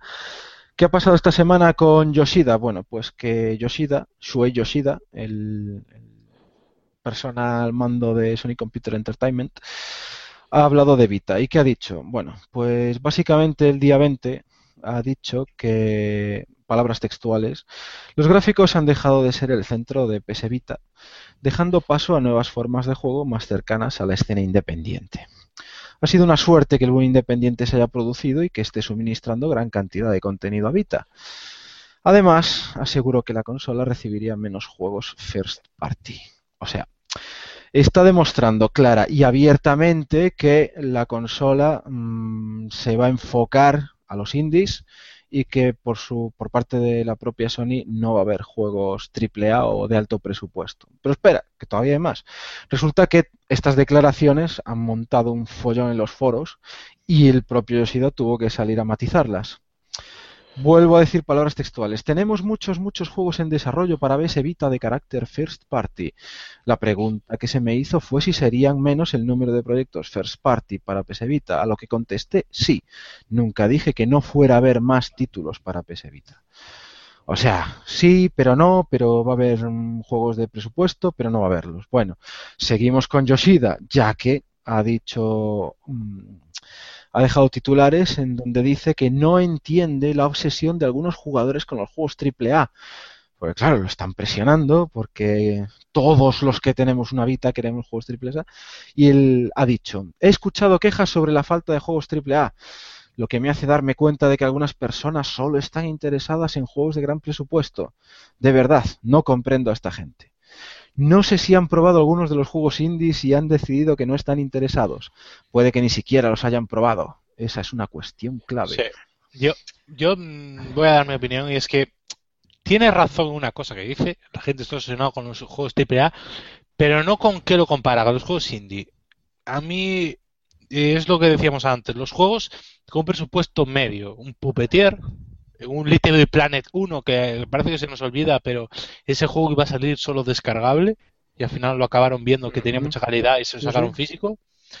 Pero a ver, yo también entiendo lo que opina la gente, no triple A, pero Yoshida, no todo es blanco o negro, no todo es un Killzone o, o el Spelunky. Sacas un, un, es, un juego, no sé, em, a ver que miro. Terraria, No, Terraria también sería indie. eh. Sí, un indie, un Chill of. Light, un Chill of Light, por ejemplo. ¿Cuál? Un Valiant Chill of Light. ah, Child of Light, sí. Juego que no son indies porque no tiene presupuesto de indie, aunque nos lo quiera vender Ubisoft, pero tampoco son un Call of Duty. Mm, ¿Sabes bueno, lo que quiero decir? Juegos de presupuesto bueno, mediano. pero te lo venden como a lo- de indie. Eso es lo bueno. Claro. Sí, sí, ahí tienes razón.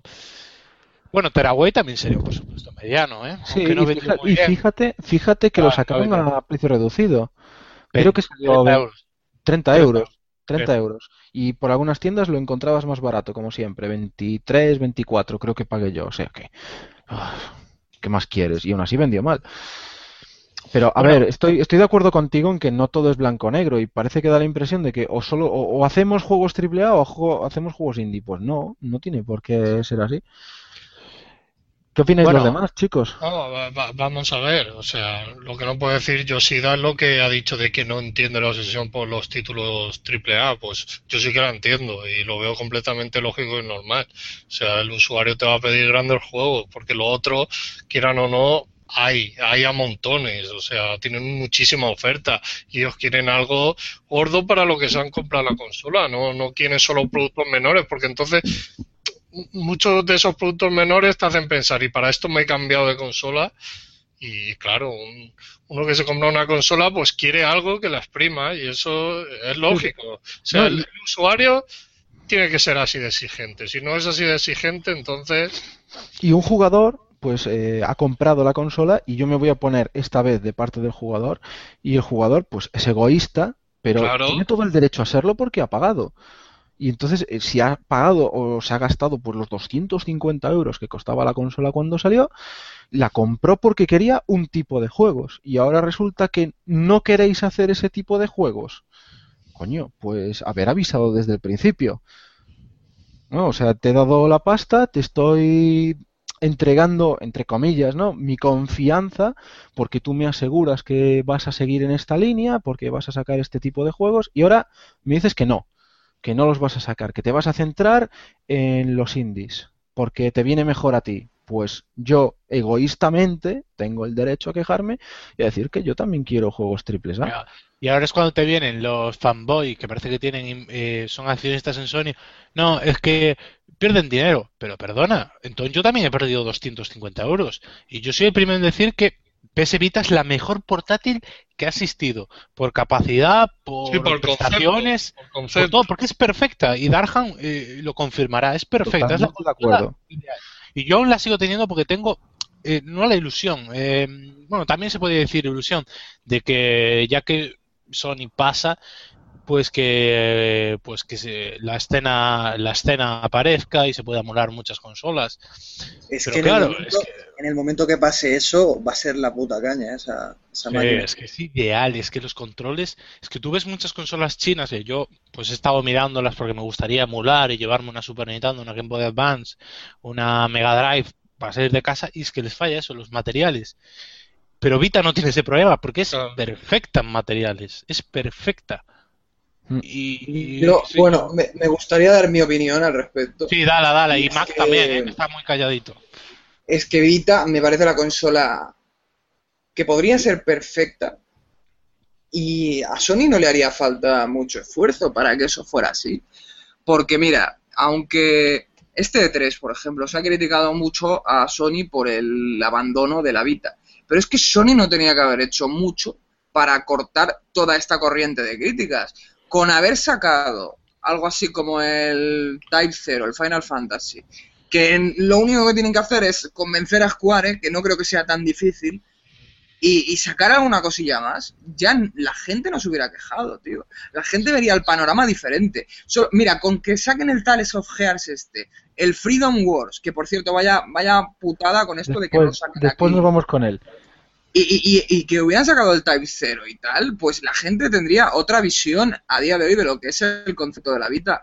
Sony no tenía que haberse esforzado mucho, no tenía que haber creado nuevos estudios para, para hacer más juegos ni nada por el estilo. Simplemente haberse movido un poquito, que parece, a mí me da la sensación de que más que esforzarse es que están haciendo justamente lo contrario, están vagueando. No, no se esfuerzan ni el más mínimo. Y, y la Vita creo que solo necesita un poco de esfuerzo. Por ejemplo, también podrían haber convencido a para sacar eh, un GTA de estos San Andreas Stories. Con estas cositas que no son tan complicadas de conseguir, eso es lo que yo pienso, que no es algo tan titánico de hacer, la gente lo vería de una manera muy diferente y Vita estaría en otra posición ahora, porque ya te digo, la consola es, es perfecta. Es que es Ya no, perfecta. ya no solo un San Andreas Stories, es que ahí has dado en el clavo. El, el San Andreas, tal cual, tal cual, ya está en móviles. Sí, Está en móviles. Solo portéalo, nada más. Simplemente portéalo. Claro. La gente lo vería diferente todo, Claro. tío. Es que yo, creo que ya, ya Sony directamente se está auto boico- boicoteando a sí Eso misma. parece. Mira, a Sony, a Sony le ha entrado el miedo. O sea, le ha entrado el miedo, ha dicho, Vita es un agujero, no vendemos, no Claro, vendemos. ¿Qué hacemos? Pues, pues hay que cerrar el grifo disimuladamente, que la gente se cabree, pero no demasiado. Hombre, Y muy ahí. disimuladamente Sí. tampoco lo han cerrado. A ver, digo disimuladamente. Disimuladamente es lo que ellos están intentando, pero obviamente no les está saliendo. Porque, porque no, porque estamos viendo un abandono. Es que esto es un abandono encubierto entre comillas. Es, es que es muy irónico que justamente el llamado PS Vita. Es que la, la, la hubieran podido llamar PS Morta porque yo creo que lo que ha hecho Sony con esta consola para hacer esto. La no idea cuando.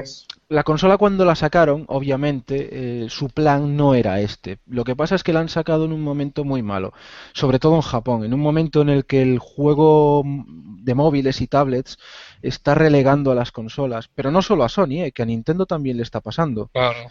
con Pero 3DS. fíjate, fíjate una cosa, el juego este que salió, que triunfó tanto, que se llamaba Dragon, Puzzles and Dragons o algo así. Nintendo se molestó en convencer a la compañía para que lo sacaran en su consola. Sony no. Mm. ¿Por qué? ¿Por qué no convences a las compañías de móviles que también hagan juegos para tu consola? Muévete. O sea, no hace falta que inviertas grandes cantidades eh, en triples As, todo nuevo y tal. No, muévete, tío. Con estas cosas sería todo tan diferente y no, repito, no hace falta tampoco invertir tanto, ¿no? Creo yo. Bueno, pero No sé, yo creo que, como ha dicho Darhan, o sea, la han sacado en, en una mala situación, pero yo creo que no han apechugado con la consola. Es decir, No se han Nintendo, puesto por ejemplo, con, Ahora sí, que la ha Nintendo sacado- con Wii U, por ejemplo, o sea, van a comer mucha mierda, pero como mínimo intentar, parece que intentan que un Sí. poco tire la consola, pero PS Vita, o sea, ¿qué ha hecho Sony por PS Vita aparte de sacarla? No Nintendo da la sensación de que al menos, Va- al menos en este momento, en este momento al menos, eh, están intentando que sus usuarios estén más o menos contentos los que ya tienen la consola. Pero es que Sony ni eso, tío, con la Vita. Es alucinante. A ver, Sony apostó por hacer ellos juegos e intentar darle un impulso. Y pues ahí están el Mercenaries o el Tiraway, que son de la última jornada. También está el Soul Sacrifice, eh, Gravity Rush, que es un poco anterior. A ver, han apostado en su momento, pero no han apostado lo suficiente. O sea, han tenido, eh, yo creo que se han equivocado, han tenido que sacar ellos más juegos y sobre todo convencer a otros estudios para que sacaran juegos para ella que tampoco han sabido hacerlo. De hecho, ahora Sony, si os fijáis, está pasando, pasó con Play 3, está pasando con Play 4. Se están encerrando en sus propios estudios y dejando de lado a las third parties. Dejando de lado entre comillas, es decir, tú quieres No, sacar tu no juego bien, quieres sacar tu juego bien, pero no te voy a dar incentivos. Entonces, eso trae el problema de que, pues mira, Capcom no te saca un Monster Hunter, se va con Nintendo para sacártelo. No O- estoy de acuerdo en eso que dices. Yo creo que ha sido Nintendo la que invirtió una gran cantidad de dinero en traer Monster Hunter a su consola. Bueno, es, es un ejemplo, pero- pero, mira, pero mira, eh, yo con, en eso no estoy de acuerdo, Riff, porque eh, no es que les des mucho dinero. Tú vas, eh, coges Monster Hunter y vas a Sony y le preguntas, a ver, ¿qué tengo que hacer para sacar tu juego? ¿Qué me, qué me das? ¿Qué me aportas para sacar tu juego en, en PS Vita? Va, eh, pues yo tengo la consola y lo sacas aquí. Vale. Solo te ofrece, se pasa a Nintendo y que te dice, sácalo a mi consola y yo te lo publico en América y en, y en, y en Europa. Y tú dices, entonces, eh, ha a ver, ¿qué salir. No, a ver, espera, espera, espera. Entonces ha dejado de salir en PS3 y en PS Vita por, por eso solamente. No. Esto es porque es que no, el 3 tampoco lo hemos visto, ni el 3 ni el 4, ni, y llevamos sin ver un buen Monster Hunter en esa en la máquina de Sony tiempo ya. No me digas que es solo por eso, yo, yo no me no lo compro. Yo creo que Nintendo ha venido con los maletines y, y tal, porque esa, ese abandono a las máquinas de Sony no es normal, solo porque te venga Nintendo y te lo saque y te lo traduzca o algo así. Bueno, no, Es- eh, acá, como puedan ver, escuchar eh, los que estén detrás ahora mismo, pues cada uno tenemos nuestra opinión. Aquí las dejamos, pero bueno, seguimos con Sony, ¿no? Sí, sí, eh, sí que Y- creo que Y aquí me voy, a, esp- me voy a explayar un poco, porque así recopilo toda la opinión que me he estado guardando hasta ahora. Y es que Freedom Wars, IP de Sony, esto es importante y que no es un juego indie, solo en digital para Europa. Y bueno, en eh, poniendo en antecedentes, esto se publicó en el blog oficial de Sony Europa, pero luego borraron la entrada. Entonces estamos, está confirmado, pero borraron la entrada, no se sabe cómo está ahora la situación. Y aquí voy a lo que no dije antes, y es que mm, parece que Sony está dando por muerta esta consola. Eh, este desinterés, este, para mí es un maltrato al público europeo que tanto les apoyó. Eh, porque Sony Europa, y perdonadme, para mí es una vergüenza el trato que ha dado siempre a- al viejo continente. Porque No, a mí... no. y Hombre, espera, siempre, espera, siempre, que- siempre no, ¿eh? Espera, déjame que diga ver, todo y luego venga, me dale. decís. Dale. Y luego, otra cosa que me saca de quicio y que nadie critica. Nintendo, y esto voy a quedar un poco fanboy, es verdad, pero es mi opinión. Eh, Nintendo, cuando no tiene meses para sacar un juego, pues, coño, coge el Phoenix, eh, Phoenix Wright versus eh, Profesor Layton y lo publica. Monster Hunter va, lo publica. El Profesor Layton va, lo publica. El juego de Level 5, el Fantasy Life. No es de Nintendo, ninguno de estos juegos es de Nintendo. Va y lo va a publicar en, septiembre. ¿Y Sonic hace? Tiene un juegazo como Dragon's Crown que ni, ni le paga una traducción a Atlus. Y Atlus estaría encantada. Estoy seguro que no hay un estudio tan gilipollas para decir, no, no, no, no me lo traduzcas para que llegue más gente, lo dudo. Y otra cosa, con comparación con Nintendo, que aunque parezca que estoy enfadado, no, ¿eh? Nintendo parece que muere de pie, porque, a ver, Wii U y estas, y PS, PlayStation Vita son consolas que, quieras o no, ya están muy Están dañadas, tocadas. sí, están muy, muy tocadas. Pero parece, la impresión que da es que Nintendo quiere morir de pie y Sony está muriendo de rodillas. Y eso es mi opinión.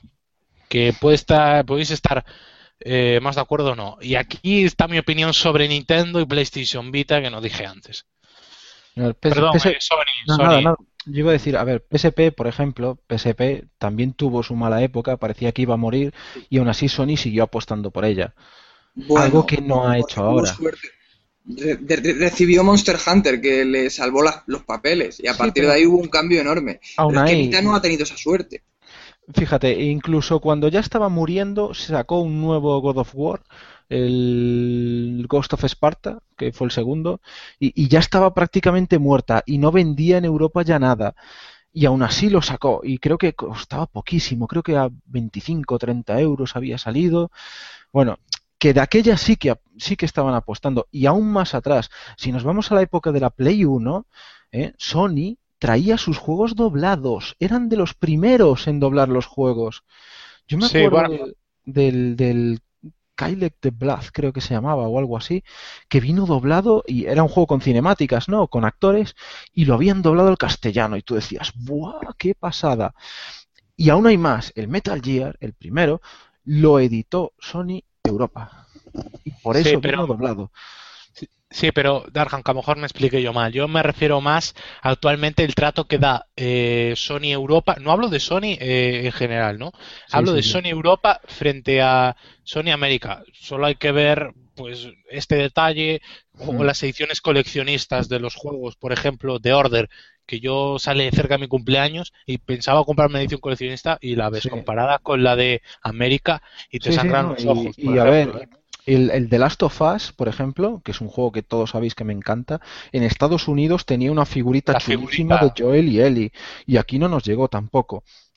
Sí, Eh, yo y, y siento insistir con lo de Nintendo, que parece que me estoy haciendo muy pesado, pero por un lado poco y por otro mucho, porque si fijamos en Nintendo América y Nintendo Europa, eh, Nintendo Europa recibe mejor trato, más eh, y os voy a explicar por qué. Xenoblade Chronicles aquí llegó con un año antes que América. Pandora Tower igual, The Last Story igual, Bravely Default llegó cinco meses antes a Europa. Eh, ¿qué otro juego? Mm, bueno, como veis no son pocos los juegos que llegan antes que a Europa que a América. Mm. Y no sé, siento que no es por ser fanboy, eh, ni mucho menos. Cada uno tiene sus virtudes y, y sus desventajas. Las fechas están ahí, no creo que estés diciendo ninguna mentira. Sí, Y, es que ese es el problema, es que Sony Europa para mí, que creo que el director se llama no sé qué, Armstrong, pues no sé, a mí noto que no tiene ese cariño por un público que le ha salvado las castañas en- con los inicios de PlayStation 3, por ejemplo. Bueno, y a lo largo de toda la vida de, de esta consola. Sí, la verdad es que está dejando un poco que desear Sony Europa. Y esto del Freedom Wars es una guarrada y un zascas a todos los europeos. Yo no sé, no quiero hablar más de la cuenta porque no conozco a Armstrong ni la política que está siguiendo Sony Europa, pero lo último que estoy viendo es que este tío es un dinosaurio y yo lo, lo que no- lo, lo he notado sobre todo por el- la historia que tenemos, que en este mismo momento no sé en qué estado está, pero lleva años siendo una guarrada comparado con la de América. Bueno, Pero, nadie tiene... espera, espera, Ah, eh, voy, a, voy a decir un detalle. Sí, sí. eh, no, sé, no sé si el James Armstrong este es de España o de Europa, ¿eh? No, dejo ahí el detalle Creo que por... de España, ¿no? Sí, España, España, España, son España, vale. Pues, eh, pues también nos sirve, ¿eh? No sé cómo se llama el de Europa. El de Europa, sí, no me acuerdo cómo se llamaba. James A. Armstrong, que es el de Sony Computer Time del sur de Europa y consejero delegado de España y Portugal. Bueno, dejamos el detalle ahí, nos hemos corregido a tiempo por lo menos. Vale, Sí, vale. sí, lo de... Mac, ¿no queréis decir nada al respecto? A lo largo, a lo largo del tiempo, perdona, perdona, ahora, ahora te dejo, Mac. A lo largo del tiempo en Europa, pues ha habido diferentes presidentes de Sony Computer Entertainment Europa y bueno, pues algunos lo han ido haciendo mejor, otros lo han ido haciendo peor. Lo que pasa es que, bueno, van rotando, ¿no? No, no siempre está el mismo. Les ofrecen otros cargos y se van, vienen otros. El caso es que eh, el presidente de Sony, que ahora mismo es Kaz Hirai, tiene que verlo, tiene que darse cuenta de que algo se está haciendo mal. O quizás no mal, pero no se está haciendo todo lo bien que se debería hacer. él es el que tiene que cambiar eso. Y, y, y Mac, te cedo la palabra por si quieres Sí. añadir algo más. No, básicamente lo mismo que habéis comentado vosotros de que es- se puede hacer mejor. Es decir, no. Creo que Sony es una empresa que se puede permitir. Es decir, si en América sale en físico, porque aquí no. Es decir, si en América sale en físico y en digital, y aquí también, pues bueno, es, se puede entender. Pero que solo salga aquí en digital, ¿por qué? Es decir, si, Vi- si Vida está mal, está mal en Europa y en América. No tiene mucho sentido esto. Y es que y creo que vende mejor en Europa que en, que en Norteamérica. En parte. Yo Sí, bueno, que, no sé. Sí, dale, Sí. dale, Mac.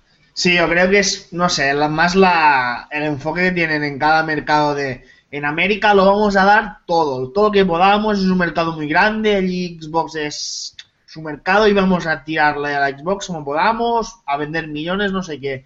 Y en Europa, como tienen un poquito más por la mano, pues bueno, ya haremos lo que buenamente podamos, pero si tenemos que esfo- esforzarnos más, en América. Sí. Yo cre- Tienes toda la razón. Yo, para acabar, eh, para reafirmarme el detalle que dije, por si alguien tenía dudas, que no- alguien de los que nos está escuchando, Xenoblade Chronicle salió el, el 19 de agosto del 2011 en Europa, el 6 de abril de 2012 en Estados Unidos, y para otro juego, Bravely Default, pues en Europa fue el 6 de diciembre y en Norteamérica el 7 de febrero. Y bueno, yo creo que ya hemos dicho todo lo, que teníamos de PlayStation Vita, ¿no? ¿Alguien quiere apuntar algo más? O, No- Nos hemos quedado a gusto ya. pues bueno, vamos con los rumores. Es que Venga. sobre esto poco que hablar. Sony si fuera por ella misma se cargaba todo el mercado físico de la Vita ahora mismo. Físico, bueno, de la Vita y de cualquiera.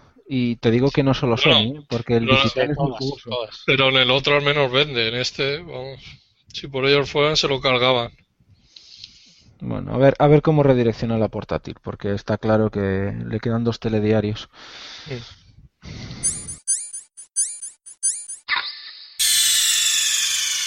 Accediendo a rumores. Bueno, pasamos entonces a los rumores, chicos, Sí, ¿os sí, parece? Pues venga, sí, 12. El primero te lo dejamos a ti. Las primeras reservas de las figuras Amiibo las estiman en alrededor de 15 euros. Poco estafa, ¿no? 15 euros por una figurita de cuánto? ¿5 centímetros? ¿10 No, centímetros? están alrededor del 10, alrededor del 10 creo. ¿eh? 10 centímetros. Sí. Hombre, claro, ¿qué pasa? Llevan dentro un chip NFC y eso no es barato. Entonces, claro. Bueno, Sí, yo, Depende del chip también. Los hay que ni traen circuitos, me parece, o algo no, así. pero estos, estos tienen incluso una memoria porque te Sí, sí, guardan vale. datos de juego. O sea, Sí, sí. O sea, a mí me parece un poco excesivo, porque son un poquito más pequeñas que las de mm, Skylanders y tal. Y bueno, y son 5 euros más caras. Están cerca, pero son un poquito más caras que las de Skylanders y mm, las de Disney Infinite. No sé, eh, a mí seguramente, ya lo reconozco, seguramente caiga las del Yoshi y la, y la de Link. Porque además ese, ese detalle de que evolucione la figura, un, un poco estilo Pokémon, un poco raro, ¿no? Que a medida que vas jugando evolucionas, se actualizan tus estadísticas y tal. sí, y además, me parece un detalle curioso, por lo menos. además que lo puedes usar en, en varios juegos, o sea, no solo en Sí. uno. O sea, tú podrás evolucionar la figura en un juego, pero luego seguir evolucionándola en otro. Sí, Está, curiosa la idea. sí. A A ver ver qué tal les va, que yo creo que se van a forrar, ¿eh? Hombre, Sí, sí, sí, si puede ser. Skylanders ha triunfado y no tenía al principio la- el carisma y la potencia de imagen de los personajes de Nintendo, esto bien hecho es muchísimo dinero que puede ganar Nintendo con Bueno, las os digo que si esto tiene éxito, que probablemente si lo tenga, vamos a ver figuritas de todos los Pokémon. Todo. Hostia. Los 150. Pues se van a forrar, yo creo, ¿eh? Y, y luego vendrá el, eh, hazte con todos. Pasta, pasta, pasta. Me compraré la del Pokémon basura ese. Qué bueno, tío. Hombre, son 700 Pokémon o 600, no sé. Hombre, a ver, Pero- empezarán poco a poco, ¿no? Con las del juego, pues que en ese momento estén promocionando. Claro. Y luego irán ampliando. Dios Pero, mío. eh, pero Pikachu van a vender millones. Hombre, Pikachu, pero. Y Mario. Y, y los más icónicos, yo creo que los van a vender. Sí, sí. Vamos, Bueno, como pan caliente o casi. A mí lo que me parece patético es que hay una figura de la entrenadora de Wii Fit que yo la vi dije yo, Ya. madre de Dios. Vamos, personaje está- icónico. pero Está buena esa, ¿o qué? Hay que Sí, sí, sí, hombre, sí. Bueno, pero no tiene cara, ¿no? Creo. No tiene cara, no tiene cara. Pero tiene Si te tipo. gustan las cosas, si te gustan las cosas extrañas, a lo mejor es tu tipo. Es un a estar bueno. Bueno, yo con los gustos de la gente no me meto, Riff. Bueno, vamos a seguir con una noticia un poco más. Bueno, rumor, rumor, que esto es rumor. Sí, cuidado. es un rumor, pero bueno, cuando esta, este rumor, Sí, esto es uno Yo- de los que. Uy. sí. sí, cuando el, el- el río suena agua lleva, ¿no? Como se suele decir. Sí, a ver. Y es que hay problemas económicos en Crytek y voy a hacer un mini resumen de todas las noticias que han salido, que no son pocas. Y bueno, empezamos por la primera, y es que a primera hora del día 23 del pasado mes comenzaron a salir bastantes rumores de diferentes medios, no solo uno, de que la compañía alemana estaría pasando dificultades económicas. Ellas apuntaban, estos problemas económicos se debían al tamaño desmedido de- personal, más de 800, de, perdón, más de 800 empleados y los fracasos de varios proyectos, los free to play, que luego comentaremos, y el CryEngine, que según hablan desarrolladores, no es fácil trabajar sobre él. A medida que el día avanzaba, eh, varios representantes de Crytek tuvieron que salir a mitigar estos rumores, como es normal. Eh, pero esto no se queda aquí, eh, ya que un par de días después volvieron los rumores con más fuerza que nunca y, apuntaban que Crytek UK no habría pagado el salario co- completo a sus empleados desde abril y que Rise 2 ha sido cancelado. Además, este estudio eh, afincado en el Reino Unido, que es la antigua Free Radical, eh, eh, debido a estos impagos, pues mucha gente se ha ido y ha dejado su empleo. Este rumor también apuntaba que Free Radical, eh, perdón, que Deep Silver estaría pensado en comprar este estudio, esta antigua Free Radical, eh, para añadirla a sus eh, a, su flota de estudios, además de salvar el proyecto de mm, Homefront, que parece que es un- un- una IP maldita que se cargó a THQ, ahora parece Crytek, y también apuntaban rumores que esto me parece a mí un poco disparate, que Sony estaría también pensando su compra. ¿Qué opináis? Eh, ah, vamos a hacer un análisis exhaustivo de la situación de Crytek. A ver, que empiece, no sé, Darhan, empieza tú. Vale, pues mira, eh, directamente Crytek eh, es una fabricante de motores gráficos, por así decirlo, eh, el, el CryEngine, que a todos os sonará. Vale, pues eh, ¿qué ha pasado con el CryEngine? Que prácticamente no se lo han licenciado a nadie. Ha sido un poco un fracaso. Es un motor bueno porque se ha visto en demostraciones.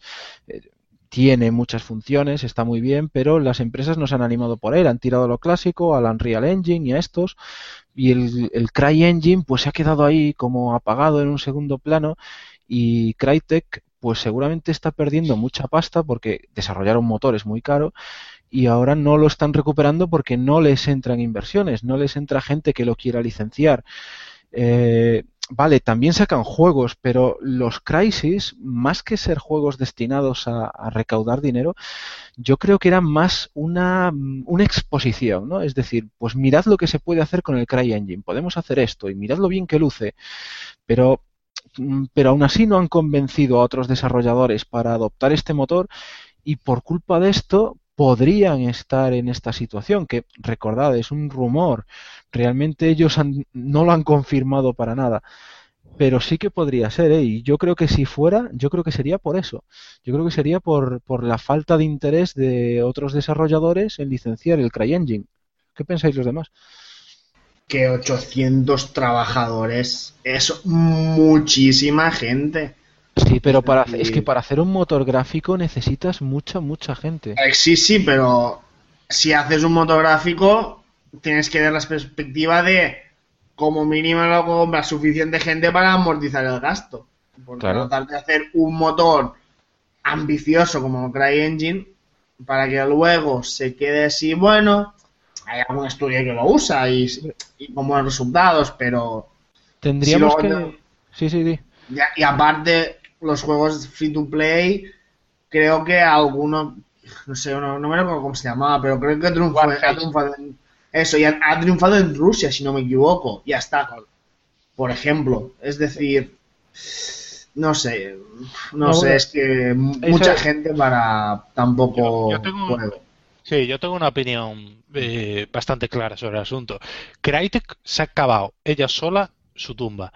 Mm. Porque eh, al principio eran buenos desarrolladores, no podemos negarlo. Crysis 1 y Far, eh, Far Cry 1 eran buenos juegos, eran divertidos y, y- y y gustaron mucho. El problema fue Eran que ojo, ojo, perdona, Zeki, que te interrumpa. Eran portentos técnicos en su época, ¿eh? Era lo más Sí, bruto que había Sí, en PC en su y época. además no descuidaban la jugabilidad. Yo jugando a Crisis 2 la y. Crisis 3 y Crisis 3 tengo la sensación de que esto es una demo técnica, como has comentado tú, Darhan. Claro. Pero eh, el problema está en lo que si os acordáis que se hizo una se hizo mucho mm, una bola eh, de mierda, se podría decir muy grande alrededor de esta noticia y es que dijeron ellos mismos que iban a acabar los juegos que tenían en desarrollo, el Rise y no sé qué otros juegos tenían, y se iban a centrar en Free to Play y al CryEngine. El problema está, CryEngine es un motor difícil, como han comentado muchos, de, de trabajar. Primer error. Segundo error, Free to Play. Para hacer un Free to Play tienes que saber hacerlo. Yo he jugado, y luego hablaremos en el estamos jugando, he jugado el CryEngine, al Warface. Y es lo que digo, para hacer esto hay que saber hacerlo. Y es mi opinión. Y ellos solos, ellos solos han cavado su propia tumba. Sí, porque bueno, a ver, eh, ellos pretendían vivir un poquito también del CryEngine y es que se ve que el motor, como tú dices, es complicado. Cuando tú tienes un motor complicado, pues necesitas mejores ingenieros, mejores programadores y evidentemente son más caros. En cambio, estamos viendo que hay otras compañías como Unity eh, y ahora mismo creo que el Unreal 4 también va encaminado a, a que sea fácil desarrollar, muy fácil, eh, realmente que te lo dan prácticamente todo hecho. Y esa es la tendencia, que las compañías sin ingenieros verdaderamente buenos ahí detrás sean capaces de sacar juegos fácilmente. Y claro, eh, si el CryEngine no cumple estos nuevos estándares, pues claro, se- serán pocas las compañías que tengan los medios suficientes como para manejar un motor y sacarle partido. Entonces muchas compañías están tirando de esto, de, de Unity y tal. Y además no solo por el porque sea fácil o difícil, sino también por el método de financiación, que Unity tiene un actual mínimo y Unreal, por ejemplo, antes te necesitabas darle una parte del juego, que ahora creo que ya no está así, no estoy seguro. Y no sé bien bien qué método de financiación tiene Crytek, pero podría Sí. ser otro motivo más por el CryEngine no está triunfando. Sí, Aparte de eso, aparte de eso, el hecho de que Crisis 2 y Crisis 3 y Rise sean juegos de medio pelo cuando habíamos visto grandes juegos como Far Cry, como Crisis o como Crisis Warhead y de repente ese bajón de calidad inexplicable que tuvo la compañía pues también ha hecho es que ha tenido que hacer por cojones, es que Crisis 1 era, un pedazo de juego que lo tenía prácticamente todo y estos han sido una decepción, si es que todo suma, todo suma y, y Crytek ha caído en eso. Y lo último que me gustaría comentar es que si Sony, que está el rumor este que decía el hombre del foro, ¿quién era el, el, el insider? Que no me acuerdo. Eh, eh, sí, de estos. Uh, güey, ¿no? No, a mí bueno, es igual quien era- sea. A mí me suena que era Tidux, pero Sí, Tidux, vete a Tidux, era Pero ojo, dijo que estaba estudiándolo, no que fuera a comprarla.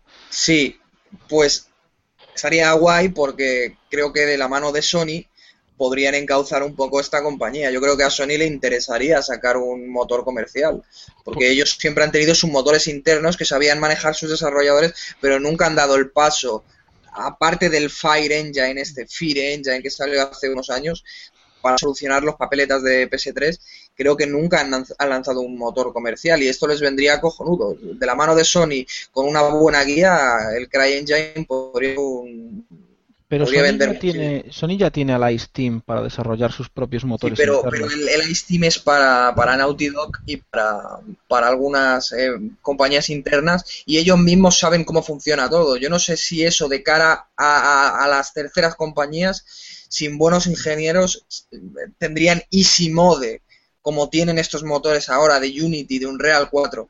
Yo no creo que los motores de Sony sean para todo el mundo, para todos los públicos, sino para ingenieros de lo mejor como son los que tiene internamente Sony en Guerrilla, en Nauti, son ingenieros de reputísima madre. Y eso no lo tiene cualquiera. Pues yo eh, siento opinar diferente, pero espero que no lo haga, porque para tirar el dinero, que lo tiren en otra cosa. A mí, sinceramente, el poco, di- porque- el poco dinero que tiene Sony que no lo tienen en Crytek. Pero ¿por qué piensas que es tirar el dinero? Hombre, eh, yo sinceramente, vamos a analizar. Yo creo, mira, te lo voy a explicar cuando hablemos de la siguiente noticia, para no spoilear, porque quiero comparar, ¿vale? Eh, luego lo entenderá Riff, porque hay un punto, es que voy a spoilearlo un poco. Capcom.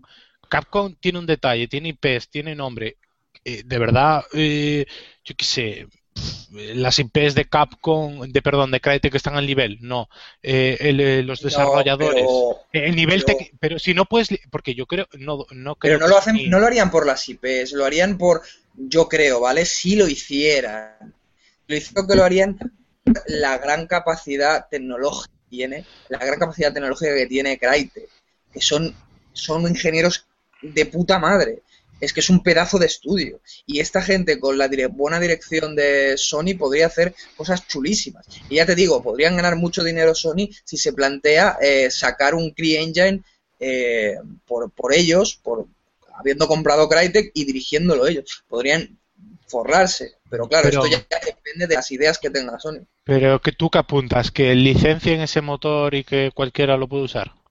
Sí, sí, en plan, en plan, pues eso, eh, imagínate que Sony compra Crytek y dice, pues mira, voy a modificar un poco el CryEngine para que para licenciarlo y con un buen modelo de negocio. Yo creo que Sony podría sacar mucho dinero de ahí, pero claro, Mm, No esto creo. ya es la vista interna de Sony. Yo no sé qué, qué visión tiene esta gente. Igual sí, igual no. Igual es todo mentira lo que dice el insider este. Sí, Pero yo creo que puede sacar algo de ahí. Bueno, Eh, a ¿Algún ver. otro opina? ¿Aquí quiere opinar? Siot Mac. Hombre, yo imagino que el motor de Crytek costará una pasta licenciarlo. Y creo que de eso se aprovechan. Y, y claro, teniendo el Unreal que costará bastante menos y será más fácil de programar, pues blanco y en botella. No. Es que los de el motor les habrá costado muchísimo dinero hacerlo porque el motor es una maravilla y aún hoy en día podría pasar perfectamente en Play 4 y en One. Lo que, pero, pero, eh, Siot, lo que pasa es que el CryEngine se actualiza. Ahora van por el 3, que es un motor bastante reciente. Ah, bueno, sí, sí. Bueno, pero que digo que ya cuando salió eh, era, era lo mejor. Era un motor que Sí, ha avanzado su tiempo. sí. Yo no veo, yo no sé, yo no veo a Sony necesitando de, de un CryEngine, no sé. Es que depende de si ellos quieren entrar en el terreno de venta de motores o no. Pero es, yo Eso tampoco creo que sea su mercado. ¿Se van a poner a licenciar motores para juegos multis? No, si lo licencian, lo licenciarían solo para Play 4. No, yo no lo creo eso. Pero yo creo entonces que no tiene sentido. Pero, no, no, pero es que esto es una vía de negocio. Esto no se hace pensando en. No, es que esto lo voy a sacar solo para PS4 para que la PS4 triunfe. No, no. Esto sería una división o una división aparte o algo por el estilo. Una nueva No, vía de negocio que ellos Eso no va vean. a pasar. ¿Qué Pero va claro, No pues si, si a Crytek no le, ha fun- no le ha funcionado, a Sony ¿por qué le iba a funcionar? Es que además, pri- primero porque Crytek en estos momentos parece no tener una dirección adecuada y muchas veces las compañías quiebran y viene otra compañía y te compra con una mejor visión de tu futuro y, y una nueva dirección y, podría ser o Sony o otra que estuvieran interesadas en esa tecnología tan buena que tiene Crytek Sí. y que podría sacársele es que mucho provecho. Yo, Yo a yo no Sony no, la veo. A otra compañía quizá, pero Sony no sé, no lo termino yo, Yo- de ver. es que, es que además, eh, si nos estamos dando cuenta, la situación de Sony no es buena y las cosas que no han dado dinero se están librando de ellas, pues ya sea eh, mm, los, eh, los ordenadores portátiles, por ejemplo. Sí, Y pero no fíjate, creo que quieran fíjate- meter pasta en algo que ya, pero a- mm, a pueda Sony perder pasta, ¿eh? Sony sigue invirtiendo cuando, cuando tiene una idea. Lo mismo que hicieron con Gaikai, que yo creo que no les va a salir del todo pero bueno. Ellos siguen invirtiendo cuando ven, eh, también compraron la fábrica esta de chips para hacer nuevos chips para sus móviles. Ellos siguen invirtiendo, ¿por qué no para sacar motores gráficos Pero- cuando es ahora un momento eh, bueno para, para invertir en ello? Pero, pero porque yo creo que es diferente, porque lo que copra- lo que copiaron de Gaikai no fue el- eso, sino la estructura. Ellos tenían pensado, porque se ha visto con PlayStation Vita TV, que quieren enfocar eh, la retrocompatibilidad con el streaming. Y dijeron, bueno, me sale más barato comprar a una empresa que ya tiene infraestructura que crear yo una misma propia. Yo creo claro. Una, empresa, perdona, Rafe, una empresa como Sony, si compra algo, lo va a comprar para añadirlo a su, a su propia infraestructura. Eh, a ver, yo entiendo lo que dices, pero licenciar motores para otras consolas es hacerse la competencia a uno mismo. No, eso- no, no, no, no, no, no, no es hacerse la competencia uno mismo porque eh, si no te compran el tuyo van a comprar otro. Entonces, si llega una compañía y te compra el CryEngine, pero tú no lo sacas a la venta, pues mm, irán a por otro. O sea, ¿vas a ganar dinero o no? No, no vas a dejar de perder una venta en PS4, Pero no. no vas a esforzarte en hacer ese motor súper compatible con otra consola que te va a quitar ventas de tus juegos. Es que cada división de Sony tiene que verse de manera independiente, de ganar dinero por ella misma. Justo al revés, Sony lo que tiene que hacer es unir todas sus divisiones, que hasta ahora han estado muy divididas. Precisamente. No, no. Bueno, no, o sea, es mi opinión, ¿eh? No lo veo así. O sea, si, si tú ahora decides, no, es que mis teles no las hago para todos los públicos. Hago que la 360 no funcione en mi tele. Te estás No. echando piedras sobre ti mismo. No puedes hacer que no sea compatible con 360, pero sí puedes hacer que si le enchufas una Play 4, pues tengas funciones adicionales. Sí, Claro, te- eso, eso sí, eso sí. por Pero yo estoy, yo estoy con lo que dice Darhan. Eh, a ver, todas las consolas que desarrollan hardware tienen sus truquitos, sus motores que se adaptan mejor y ahí pues ya se ha visto que se consiguen mejores resultados, pues ya sea Uncharted o Halo 4 o los juegos de Nintendo. Los juegos de Nintendo se ven mejor en sus consolas, en, en la consola que los de la que los eh, multiplataforma. Haciendo esto pierdes eso, pierdes que tus trucos que tu motor gráfico súper adaptado para tu hardware lo tenga todo el mundo. Entonces tus juegos pero si es exclusivos que no, no no sorprenden. nada. Pero es que no, no tiene ni por qué ser tan, tan extremadamente optimizado en PS4. Si, ya te digo, o sea, que, que esto es una nueva vía de negocio que podría tener Sony o cualquiera. Adaptar un poco el, el- o sea, apoderarse ellos del CryEngine y, y licenciarlo a compañías como vía de negocio para potenciar la, la propia compañía, no, no para favorecer a PS4, pero es que eso, eso, eso es irrelevante, da igual.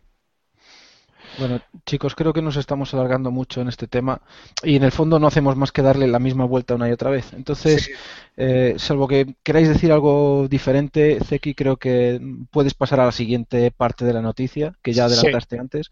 Sí, y es que seguimos con las más noticias que, bueno, eh, una empresa tan emblemática como Capcom eh, abre las puertas a una posible adquisición externa. Que recordemos, esto es una norma que tiene bastantes eh, compañías, entre ellas Sony, por ejemplo, para que no entre eh, capital eh, externo. Por ejemplo, la, creo que la de Sony era que no entre capital externo de Japón. Mm, Y esto es- mm, abre la puerta a la posibilidad de que una empresa como Microsoft, Sony o Nintendo o Valve, vete tú a saber, a- la adquieran y la hagan exclusiva. Bueno, ¿Qué hay- pensáis? Yo Eh, pienso que hay muchas empresas japonesas que estarían muy golosas de pillar a Capcom, mucho más que Sony incluso. ¿eh? Empresas como Bandai Namco, que recordad, Bandai compró Namco cuando nadie pensaba que Namco, una empresa como Namco, iba a ser comprada, pues Bandai la compró. O, o Square Enix. Bueno, Square Enix, ahí no sé exactamente si se fusionaron o una compró a la otra, pero también, o sea, eran dos empresas que hacían juegos de rol súper fuertes las dos, o sea, y ahí o se unieron o se compraron o algo, y yo creo que podría volver a pasar lo mismo, pero con Capcom. Capcom podría ser comprada o fusionada con otra empresa también de videojuegos. Y no tiene que ser con Sony. Hay muchas empresas japonesas que podrían estar interesadas. Sí, yo, yo prefiero. Es lo que, por ejemplo, citando otro podcast a unos que son buenísimos como la Hermandad, lo que apuntaba Blue es bastante acertado. Y es que mejor que la compre una multiplataforma, que haya más competencia, que haya empresas desarrollando para todos los sistemas. Y yo voy por esa tendencia. Yo más que una Nintendo, una Sony, una Microsoft, prefiero que la compre yo qué sé, menos sea todas las demás. Eh, para, no sé, para mantener esas sagas icónicas en todas las consolas. O Lo eso- más, lo más probable es que fuera otra japonesa. Sí, una, lo que apuntas tú, una eh, Bandai. Namco Bandai, porque es la más fuerte, es la que mejor está sobreviviendo. Sea, Namco, Sí, Bandai, no Capcom. exclusivo. Exclusivo no, por favor. Hombre, está claro que esto es un negocio. Entonces, si una empresa como Sony o Nintendo, pongamos Nintendo en la ecuación también, ¿no? Aunque eh, quizás no se muevan al mismo nivel económico, pero imaginaos que pusieran la pasta y que se la llevaran. Pues obviamente, ¿para qué lo harían? Para ganar compradores. Es que esto es un negocio y como todos los negocios es para hacer pasta. Y para hacer pasta inviertes pasta. Entonces, mira, pagaron la exclusiva del Monster Hunter en su consola. Oye, ¿por qué no van a comprar la compañía entera? Si pudieran, ¿no? O sea, me refiero a si pudieran, hipotéticamente. Es que no creo yo que a Nintendo le interese hacerse tan grande como para, para eso, porque entonces, claro, entonces un fallo significaría un, un palo más gordo todavía. Yo creo que Nintendo, pues a lo mejor comprar algún estudio pequeño, no te digo que no, pero algo tan grande como Capcom, Bueno, yo mira, no lo creo eso. por un lado, Nintendo hizo mucha pasta en la época de la Wii y la Nintendo DS, y por otro lado, no le vendría nada mal un estudio como Capcom. O sea, que le Sí, que más claro. Pero, pero yo, de Capcom, lo que se salvaría ahora mismo, no nos engañemos, son las IPs. Eh, dinero no tienen y desarrolladores, un- yo creo que la mayor fuga de, de genios la ha sufrido Capcom, que esto lo trataremos algún día en un debate, ¿no? Eh, Inafune, Camilla, eh, ¿cómo se llama el otro? Eh, Camilla y... mm, No Ah. me acuerdo ahora. eh, Mikami. Mikami, perdón, Mikami, que son, son tres genios de, de la industria del videojuego. Y se han no son ido los únicos que se han ido. ¿Eh? Bueno, Sí, sí, algunos pero lo es han que- echado, ¿eh? Eh, Bueno, y Suda 51, por ejemplo, son cuatro, se han echado, se, lo han, se han ido, los han echado, pero es culpa de la dirección igualmente. Eh, y yo creo que lo único que salvaría ahora mismo a Capcom eh, es eso, es por, es las IPs, pues quedarse en exclusiva. Bueno, Mega Man ya no, ya no tiene mucho tirón, pero por ejemplo Monster Hunter, Oye, mm, pero tú imag- Cry, Tú imagínate que la empresa que lo compra decide volver a meter a Keiji Inafune para hacer otro Resident Evil. En condiciones, no como el último. Si yo tuviera pasta, Ostras, es que otro gallo cantaría. Bueno, dejamos a Capcom, chicos, si no tenéis nada más. Y mira, acabemos con las malas noticias que de verdad que llevamos un programa sí, sí, Despidos, gente con cáncer, madre mía. la compre quien la compre, pues mira, que a ver si mejoran, ¿no? El caso es que mejoren. Si la mejoran, bien. Y bueno, vamos ahora entonces con las noticias express. Zeki, ¿nos las presentas? Sí, y bueno, como siempre, recordar que yo las eh, clasifico por bloques, multiplataforma, PC, Xbox, PlayStation y Nintendo. Bueno, pues empezamos con las multiplataformas. Y es que Unit Front Games, los desarrolladores del Sleeping Dogs, trabajan en un free to play para 2015. Has dicho free to play y ha dejado de interesarme. No sé. ¿Será un free to play de los buenos como Ota 2? ¿Será un free to play malo como el Dungeon Keeper? sea lo que sea, free to play resta interés a todo el mundo. Ya lo vimos con el Dragon Dogma este, Deep Down. Menos uno al interés. Pero a ver, sigue, sigue. Metro Redux se lanzará el 29 de agosto. Sí, esto, esto me toca mucho las narices, porque yo contaba con este juego para el verano, para pasarme el mes de agosto, y resulta que sale a finales de agosto, o sea, ya casi en septiembre. Y me ha Totalmente. fastidiado, me ha fastidiado el mes de agosto esto. Pero bueno, ¿qué le vamos a hacer? Tecmo Koei Europa pasa a ser Koei Tecmo. Un cambio que uf, se nota una buena dirección aquí. ¿eh? Es un cambio de tendencia bestial. No veo que os interese. Orden mucho. alfabético. Sí, orden Mucho. alfabético.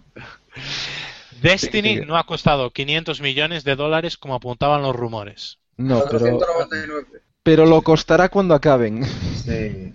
El juego no será publicidad, quizá.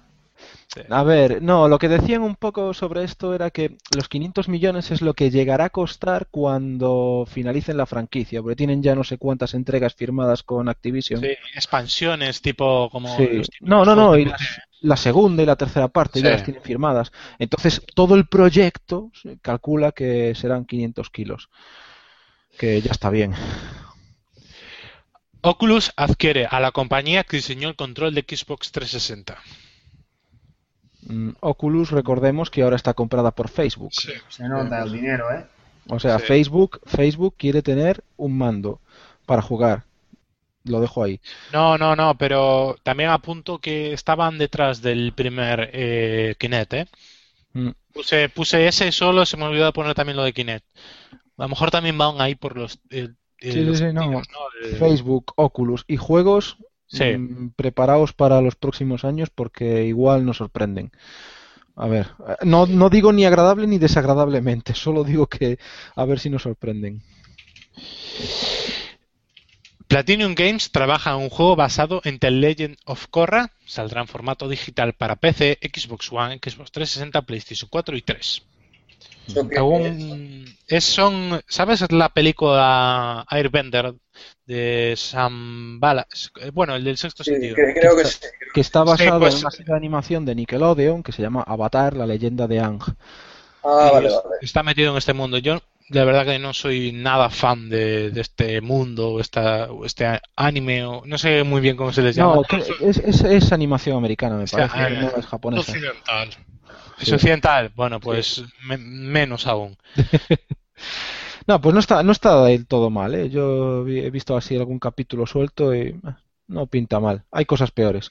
Bueno, pero estando Platinum detrás, sello de calidad, ¿eh? Eso es buena noticia. The Banner of Saga podría llegar a consolas este año, así lo asegura uno de sus desarrolladores. Además, el título ya cuenta con una traducción en castellano para su versión de Steam. Aquí nos puede hablar en el Estamos jugando, no sé, creo que Riff. No, yo no, porque lo abandoné cuando empecé con el Dark Souls porque me enganchó demasiado y a- aún no he vuelto. Tengo que volver dentro de poco. Pero mí- lo, comentar, ¿qué? da- da- dale, dale, dale. No, que comentar que esto en Vita se vería de puta madre porque el juego es increíble en lo artístico y en esa pantalla ah, sería algo romper. Yo, eh, es, lo- es que es lo que iba a puntualizar, que los rumores apuntan a una versión de Vita que es la que me iba, que tenía pensado comprarme porque el juego Ya te digo, tío. tiene pinta de que ser magnífico en esta consola. Cómpratelo en Vita porque además encaja la jugabilidad Sí, sí, perfectamente. Y pensé en comprármelo en las rebajas de Steam y salieron estos rumores y dije, nada, paso, paso, paso. Sí, sí, sí. Bueno, seguimos con compañías multiplataforma y es que Bandai Namco será eh, el encargado de la distribución de Project Cars. Bien. Curioso, ¿no? Que Sí. una compañía japonesa distribuya un juego no japonés. Bueno, No, a ver, no, pero The Witcher los distribuye también Bandai Namco, por ejemplo. ¿eh? no, y Square Enix distribuyen los juegos de los Tomb Raider o los de Hitman. No, pero eso es un caso diferente porque son propietarios de Eidos. Sí, exactamente. Pero bueno, quiero decir, no es la única compañía japonesa que distribuye juegos no japoneses. Pero bueno, a ver, a mí me choca un poco que Bandai, que sea justo Bandai Namco. Yo pensé que sería Electronic Arts o Activision Sí. las que se quedarían con, e- con esta distribución. Yo insisto, para mí Bandai Namco es- tiene todos mis halagos. Yo la pondría a la altura de los eh, 4G Games, que son los de Metro, y CD Projekt, ¿eh? porque el trato al usuario, y especialmente en Europa, es genial ¿eh? lo que están haciendo. Sí, claro. Seguimos, esto no es Sí. multiplataforma, pero bueno, eh, no tenemos una sección de móviles, móviles y es que ya está disponible Monster Hunter Freedom Unity para iPhone y iPad a 14 euros, eso sí. Venga, toma dinero. Bueno, pero al menos no es free to play, oye, mira. Hombre, no sé. Me, casi mejor free to play, lo pruebas, es una mierda, lo dejas y no te gastas 14 euros en Nintendo. No, pero para eso están los vídeos, o sea, tú ya sabes lo que compras. Monster Hunter, vamos, no es una saga nueva precisamente. No, eso sí. Le dice aquí.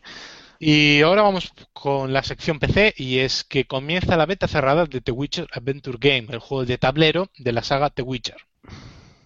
Yo este lo probaré. A mí, mí los juegos de tablero no me gustan mucho, pero todo lo que tenga The Witcher a mí ya me llama la atención. Es que además estoy ahora con los libros porque y estuve jugando un poco a los juegos y tal, pero como vi que continuaban la historia de los libros y spoileaban, pues dije, mejor me leo los libros y a quien le interese están bastante bien, ¿eh? yo los recomiendo. Mundo Es muy increíble rico, lo, ¿eh? famoso, lo famoso que se está haciendo de Witcher, tío, con esto de la tercera entrega y tal. Sí, Sí. Yo me, me he empezado a leer el primero y me está gustando. Sí, pues hay un hay un dos relatos que son muy buenos, ¿eh? Te invitan a seguir.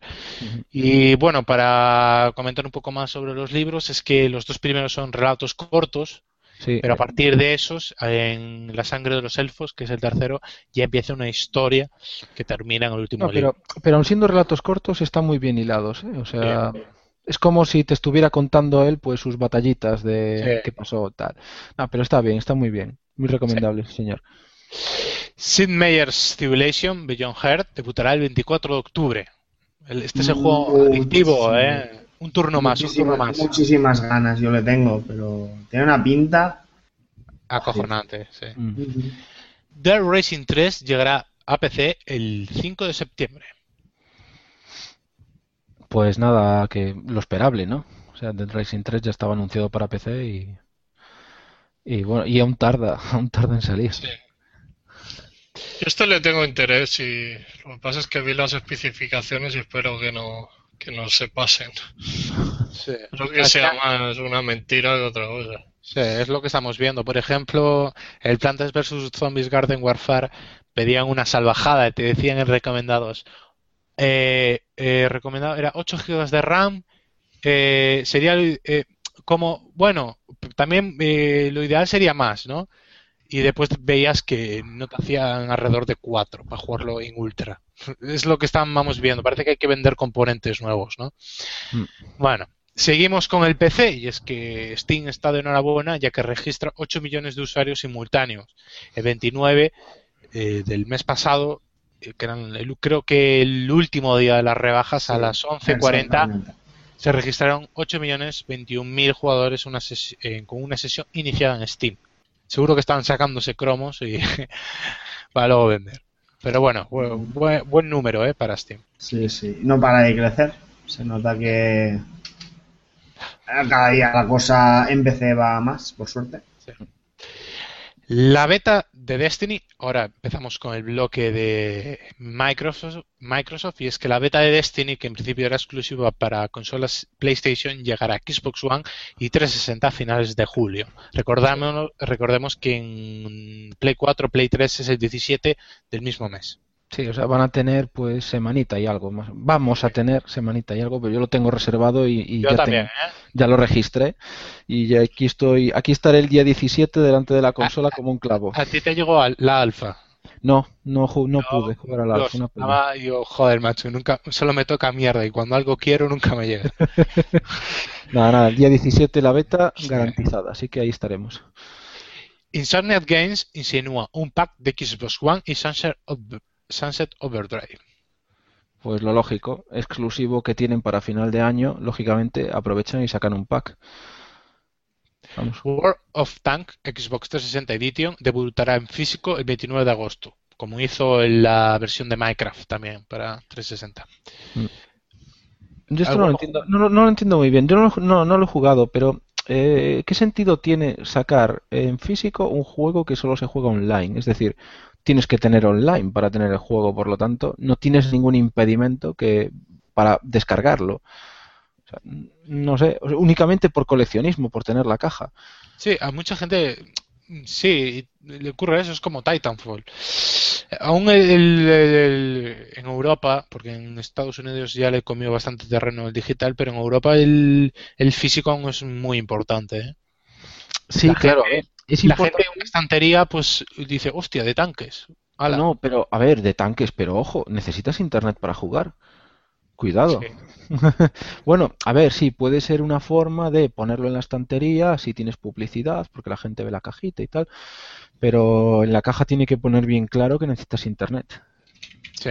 No es como otro juego físico, perdona, perdona, no es como otro juego físico que lo compras físico porque no tienes internet, no lo puedes descargar y, y- porque las conexiones en Europa pues son lentas o no todo el mundo tiene internet o no todo el mundo quiere descargarse pues 40 gigas que pesan ahora los juegos.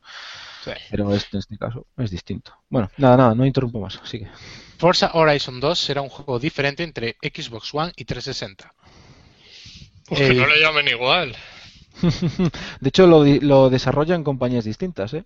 Sí. Sí. El de Pero- 360 lo desarrolla otra. Pero me supongo que tendrán una misma base o algo así, ¿no? Compartirán ficheros. O sea, sí. Sí, pero es como los Assassin's Creed, que yo que sé, que les cambien el nombre o esas cosas. Eso iban a hacer, ¿no? Sí, pero bueno, también te digo que ese, ese eh, ¿cómo, cómo se llama? ¿Tú lo sabes, Darhan? Que ¿Cuál? el- la versión de, tre- de 360 del próximo Assassin's Creed y Play 3, eh, Comet, ¿no? Sí, creo que sí. Algo así Pues me que no se ha visto nada, ¿eh? Ahí sí que... Nada, nada. No se ha visto El nada. Family Sharing de Xbox One sigue planeado para la consola. Permitirá compartir juegos con hasta 10 miembros de la familia. Eh, yo no creo que llegue hasta buen puerto. No sé. Sin DRM esto es muy difícil de controlar, ¿eh? Sí. Pero bueno, a ver. A ver, esto, esto ¿por qué lo hacen? Porque están viendo que en PlayStation es muy fácil compartir entre diferentes personas. De hecho, ahí está el hilo de las compras conjuntas que hay en el foro, ¿no? Porque hasta tres personas pueden estar compartiendo el mismo juego. Y eso es muy jugoso a la hora de ahorrarse unos eurillos. Que no es lo mismo que te salga un juego por 70 a que te salga por 20. Por poner Sí. un ejemplo, ¿no? Eh, No sé exactamente cuánto sale, pero más o menos. Y claro, Microsoft no quiere, no quiere perderse ese carro. Eh, Infamous First Light fija su lanzamiento europeo para el 27 de agosto. Eh, mm, anotado, vale, puede seguir. El nuevo Yakuza es para PlayStation 4 y 3, algo presumible, ¿no? Pues, Pues no. toda la saga. Lo del Play 3 no.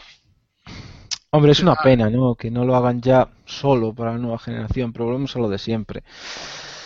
Hasta que no haya unas cuantas consolas más distribuidas en el mercado, pues Sí, van a pero a esta- seguro. Este es un juego que donde más vendes en Japón y, y el Yakuza este que salió con Play 4 y Play 3, ya viste que en relación a las ventas de Play 4 comparado con la de Play 3 fueron 3 a 1 lo menos. Sí. Venga, vamos a darnos un poco de prisa para que tener tiempo en el estamos jugando y hagamos con tres noticias rápidas. Bandai Namco podría considerar lanzar Digimon en Europa si tiene suficiente apoyo. Ujú. Eh, Este es el juego de Vita. Podremos actualizar Guacamelee de PlayStation 3 a 4 por 4 euros. Mola. Sí, Bien. sí. Nintendo, y esto es la única noticia que tenemos de bloque de Nintendo, es que Nintendo distribuirá Monster Hunter 4 Ultimate en Europa. Buena noticia, nos llegará Como traducido. Como hablábamos antes, Nintendo distribuyendo en Europa.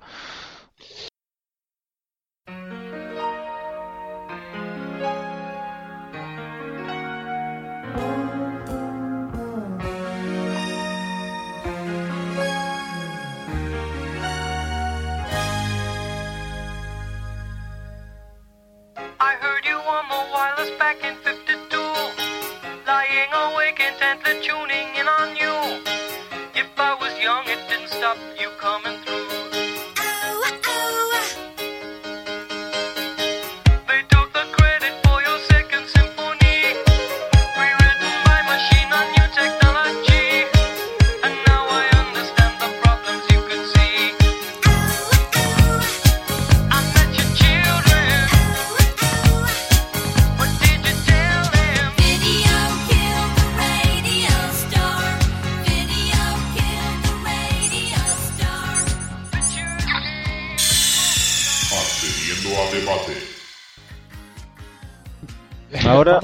Vamos- vamos al- a un mini debate, vamos a hablar rápidamente de Steam, que ha estado estos días así en boca de todos por las rebajas de Steam, las temidas y a la vez adoradas rebajas, ¿no? Porque molan, porque tenemos ofertas impresionantes, como Skyrim a cuatro pavos, me parece que estaba. Eh, pero claro, eh, tanta rebaja, tanta rebaja hace que la cartera se vacíe por completo y muchas veces compramos cosas que ni necesitamos ni queremos, pero bueno, vamos a hablar vamos a hablar de ello precisamente, chicos. ¿Qué, qué os habéis comprado para Steam? A ver, ¿quién quiere empezar? Venga, que empiece Mac, que está un poco calladito y es Ah. Master Race. Ah, Pero que los juegos de Steam se juegan, ¿desde cuándo? Yo, yo me los compro, yo los colecciono. Por, por los cromos, ¿no? ¿Te los compras por- Sí, yo, yo los colecciono, yo jugarlos, coño, tendré que, tendré que mirarlo, tendré que mirarlo, no. No, Ahora en serio, no sé, empecé yo el día que empezaron las rebajas en una página americana que vendían el la Borderlands 2 Lagoti por 10 dólares, 7 euros, chollo. Luego el Game de Ticon, ¿eh? también, puro vicio. El pack de Far Cry, el Far Cry 3 y la expansión, básicamente. Ujú. El Bueno. fe de Amazon. Vale, Bien, ahora no, perfecto. te- no te- no tienes ningún virus. eh, buena noticia. Vale, y sí, bueno, básicamente esto, completar aquellos juegos de que ahora que por fin me- ya tengo una gracia en condiciones, aquellos juegos que más ganas le tenía.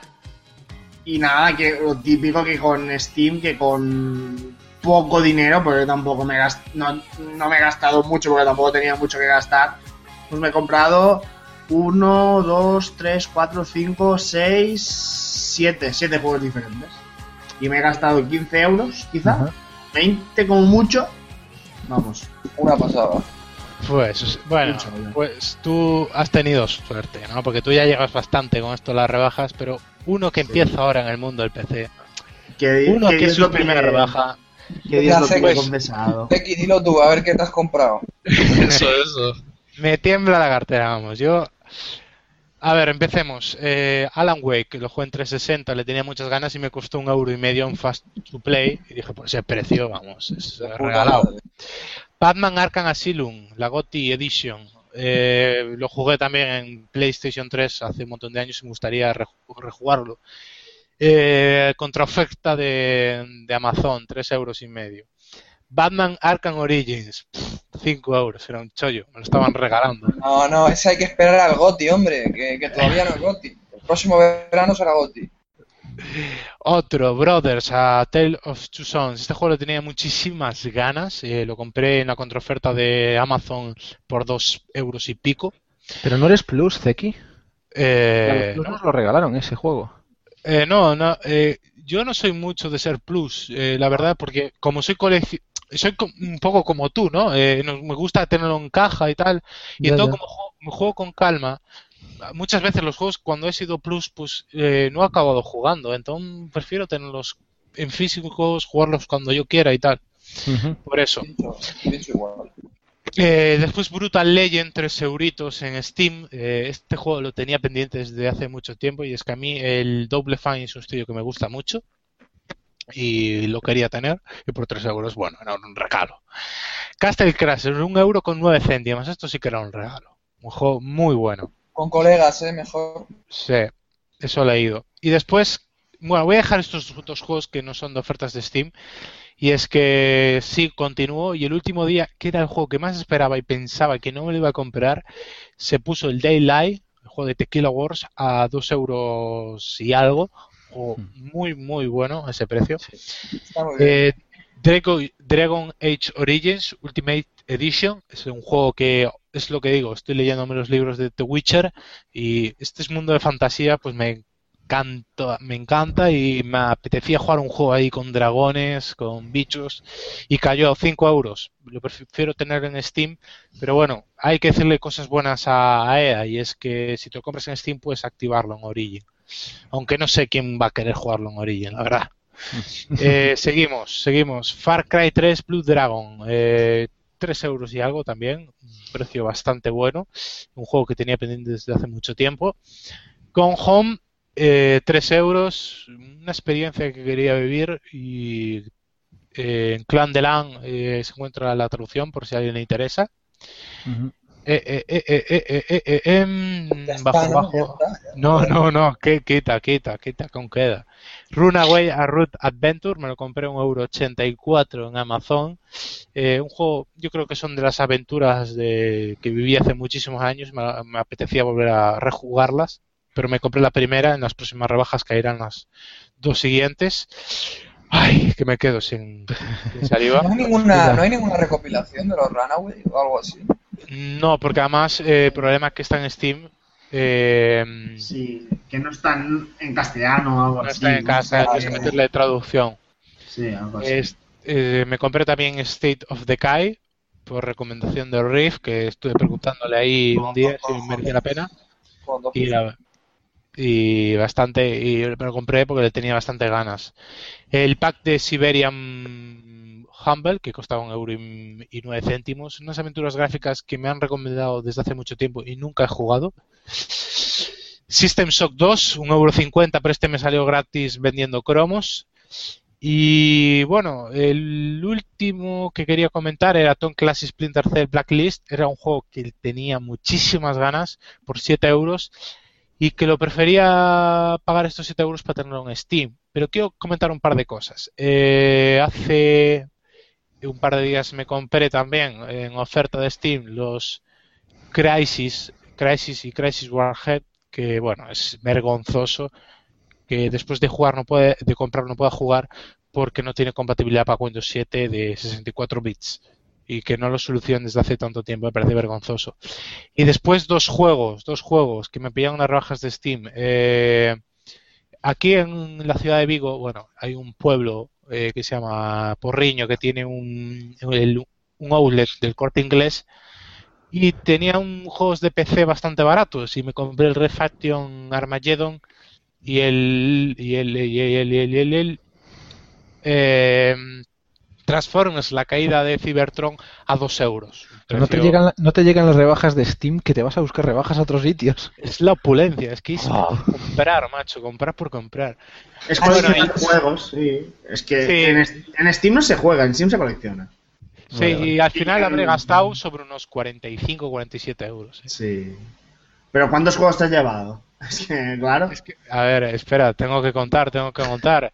Uno, dos, tres, cuatro, cinco, seis, siete, ocho, ocho, nueve, eh, Muchos, Ah, muchos. diez, Ya después de Dale, nueve ya luego son nos lo cuentas. diez, la hostia en verso, macho. Es que Claro, es- te has, te has gastado 45 euros, 10 juegos.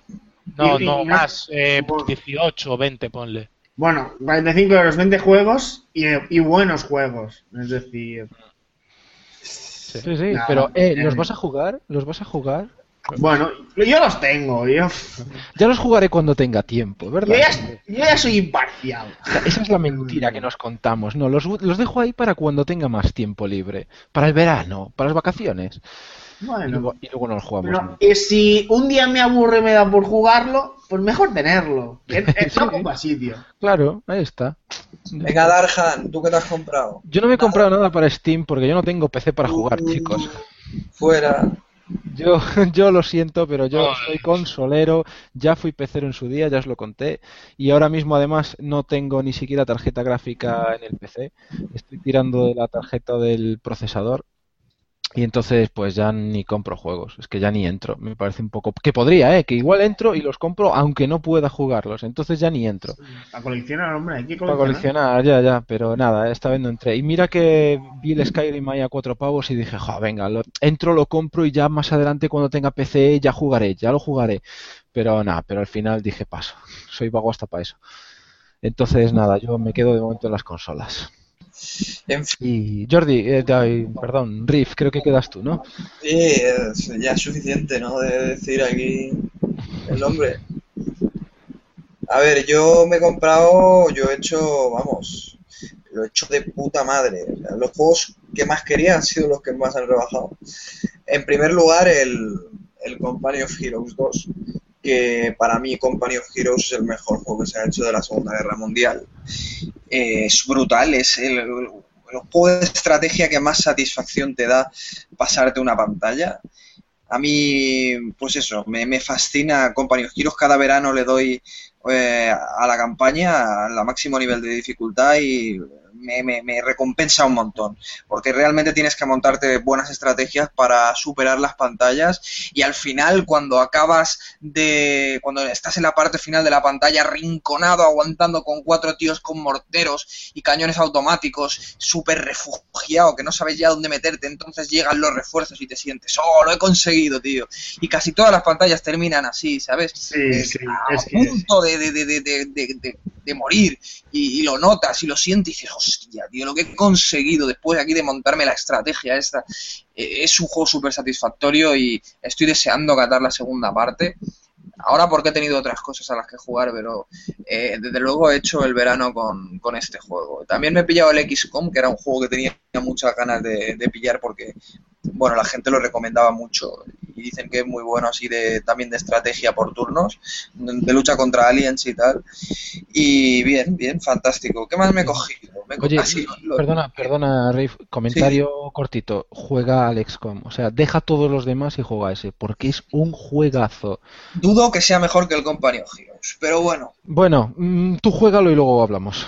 Sí, sí, el siguiente es XCOM, que ya lo tengo instalado y ya lo he probado. Perfecto. Pasa es que me he decepcionado un poco a mí mismo porque se ve que la expansión, y esto yo no lo sabía, la expansión más que añadir misiones a la campaña lo que hace es mejorar la campaña del XCOM normal y añadirle muchas más variantes, más, más armas, más soldados, más entrenamientos, más hi- historias. Y esto yo no lo sabía, entonces solo compré XCOM normal. Porque dije, no creo que vaya a jugar tanto, ¿sabes? Y es un poco decepcionante porque me he enterado de esto y vamos, que por 9 euros podía haberlo tenido completo y Vale, hubiera no te sido. agobies, no te agobies. Con la Pero bueno, que lo disfrutaré igual. También, eh, ya te digo, me, me he gastado poco, pero, pero he hecho unas compras brutales. Los, los DLCs de Skyrim, que tarde o temprano tenían que caer, serán mejores o peores, pero yo tengo que catarlo.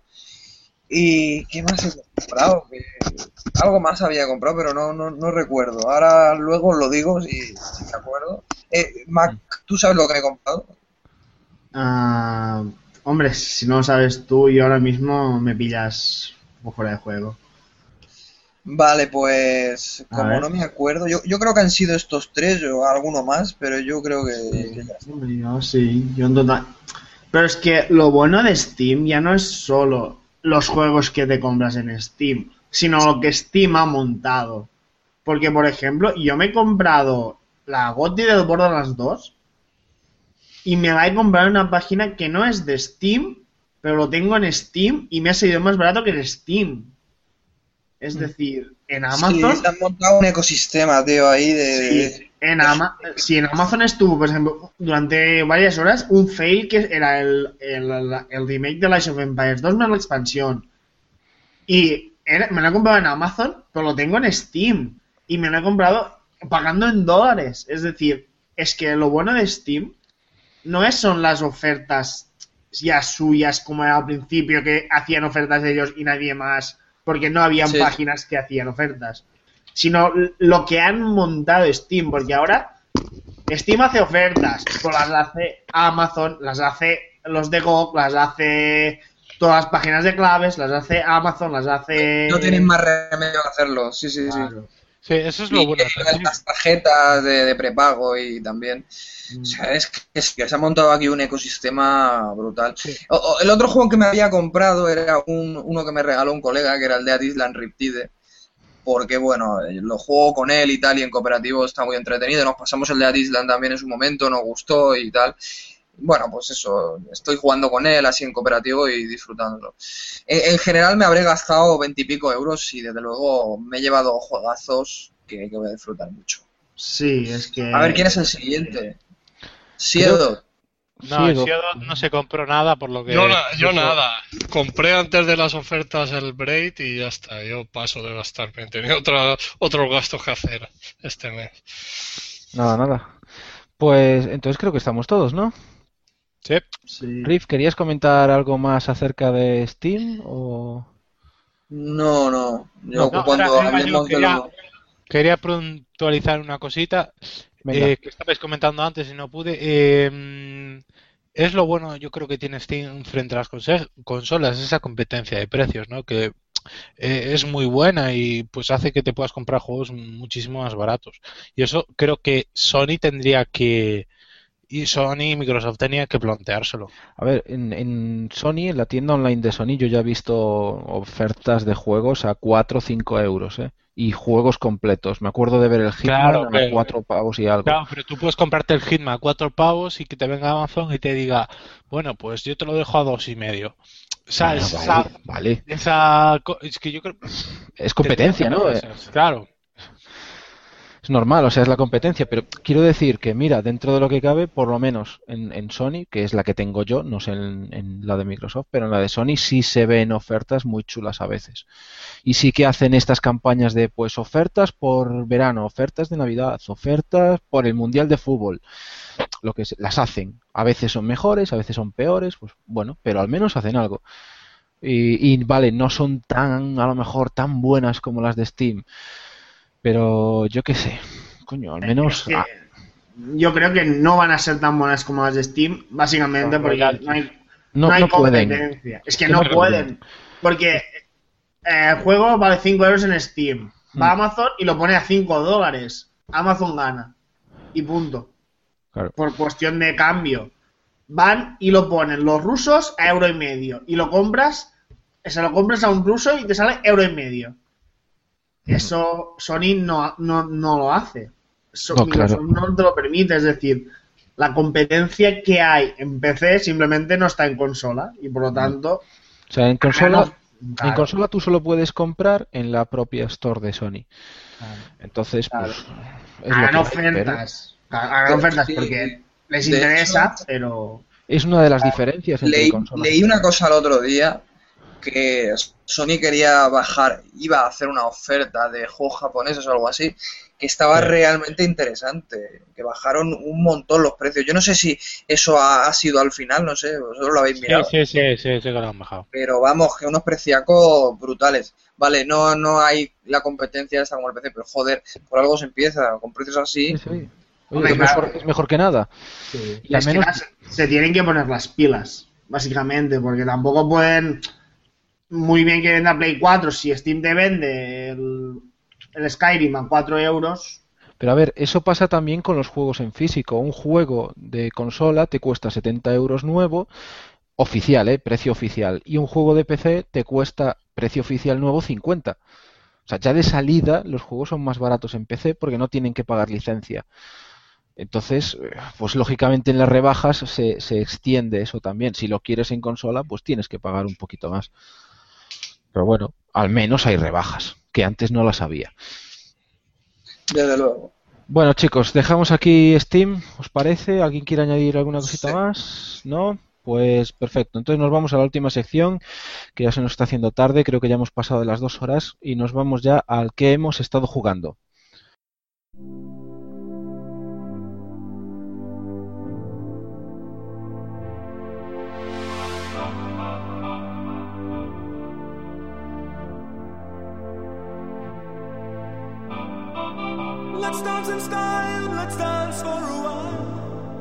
Can wait, we're only watching the skies. Hoping for the best, but expecting the worst. Are you gonna drop the bomb or not? Let us die young or let us live forever. We don't have the power, but we never say never.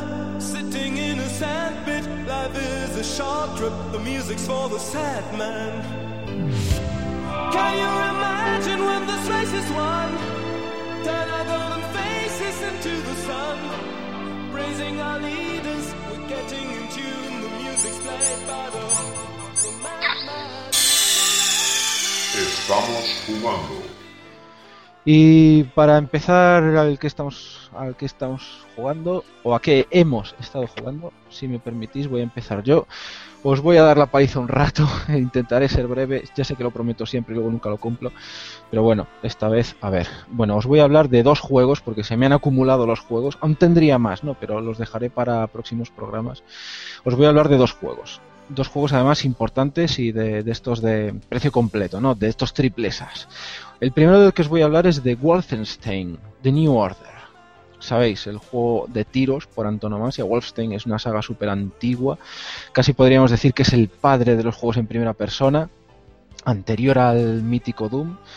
Y bueno, ha tenido otras entregas, mayores de la primera, pero yo creo que ninguna desde el original ha sido tan buena como este de New Order. A ver, Wolfenstein, para que nos entendamos, es un juego de avanzar y pegar tiros. Punto pelota. O sea, es como esas pelis de serie B en la que sabes que todos van a morir. Ya lo sabes, pero eh, la ves igual y la disfrutas. Mm, Porque no te engaña. No te vende otra cosa. No te dice, eh, soy un juego de mundo abierto y luego te tocan pasillos. No.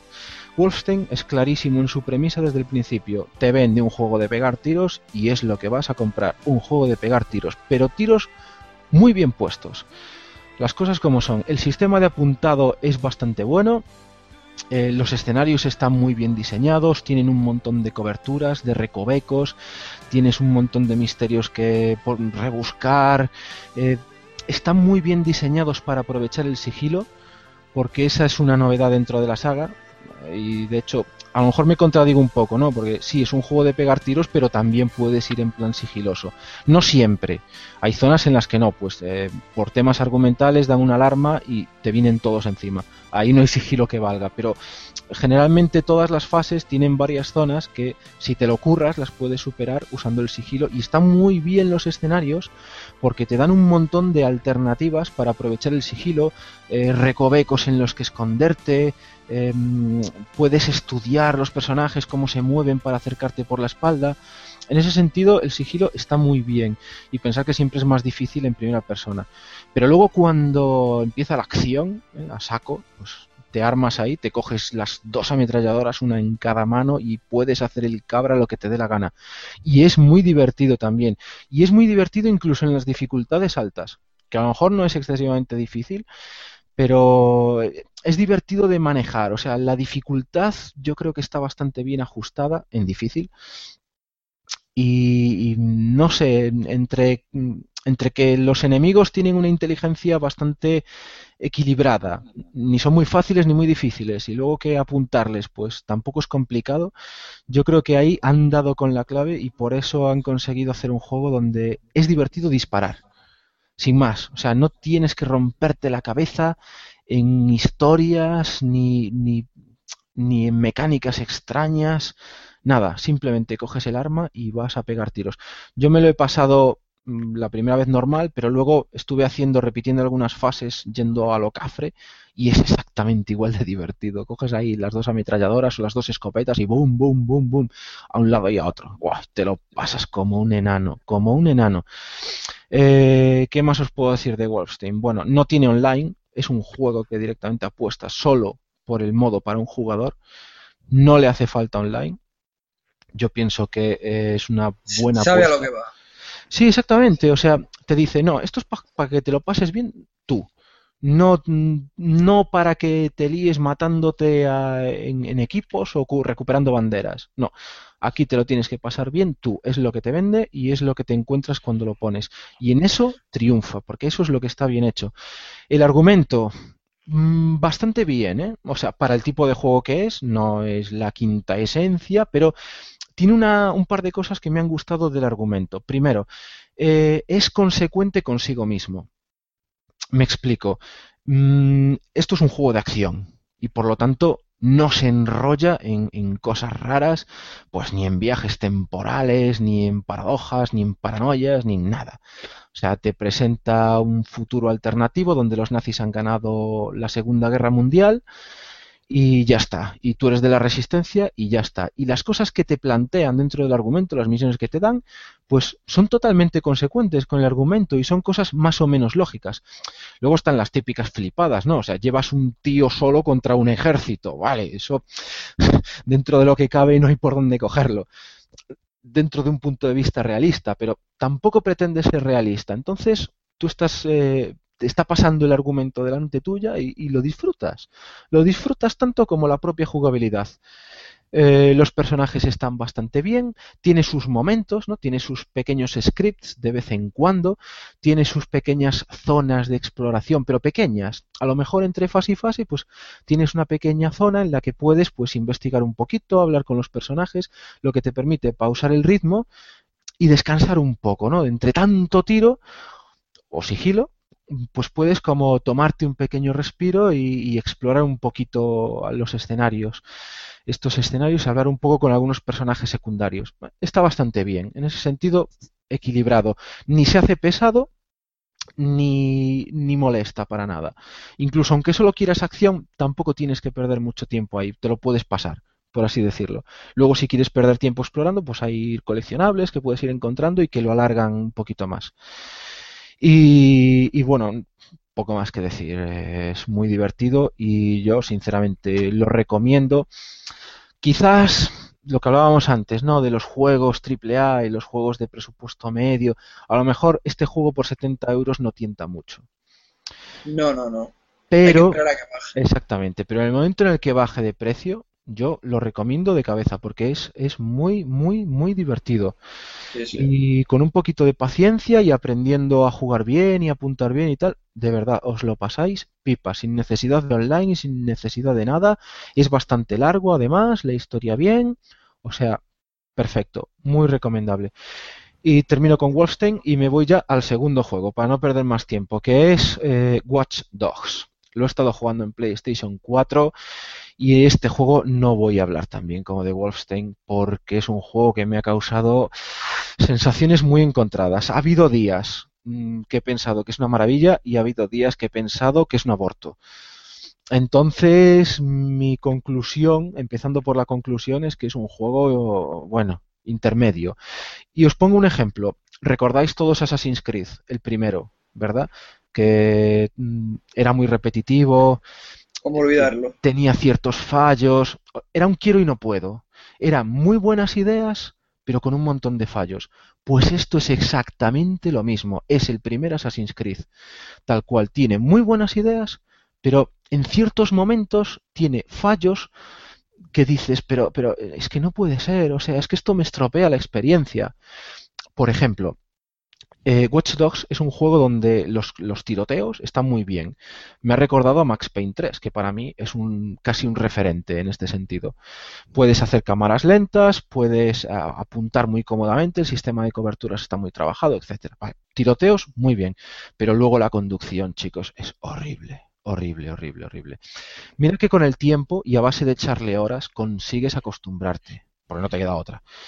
Pero de verdad, no se han esmerado nada en hacerla cómoda. La comparas con lo bien que se conduce en GTA V y esto es una tortura.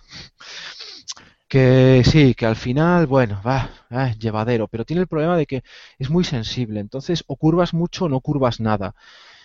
Eh, claro, tienes que andar casi a toquecitos con la palanca para, para hacer curvas flojas.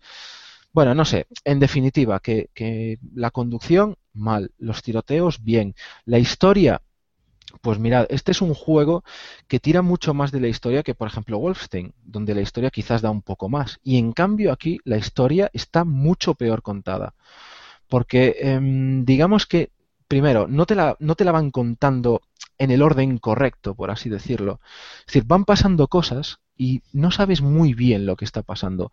Luego a lo mejor cuando lo juegues por segunda vez dices, ah, claro, si esto es por aquello, y ya enlazas, pero la primera vez que lo juegas el juego te vuelve loco. No sabes de quién están hablando, no sabes por qué está pasando lo que está pasando y lo peor de todo, no sabes por qué estás haciendo las misiones. O sea, estás haciendo algo y dices, pero ¿por qué lo estoy haciendo? ¿Pero por qué?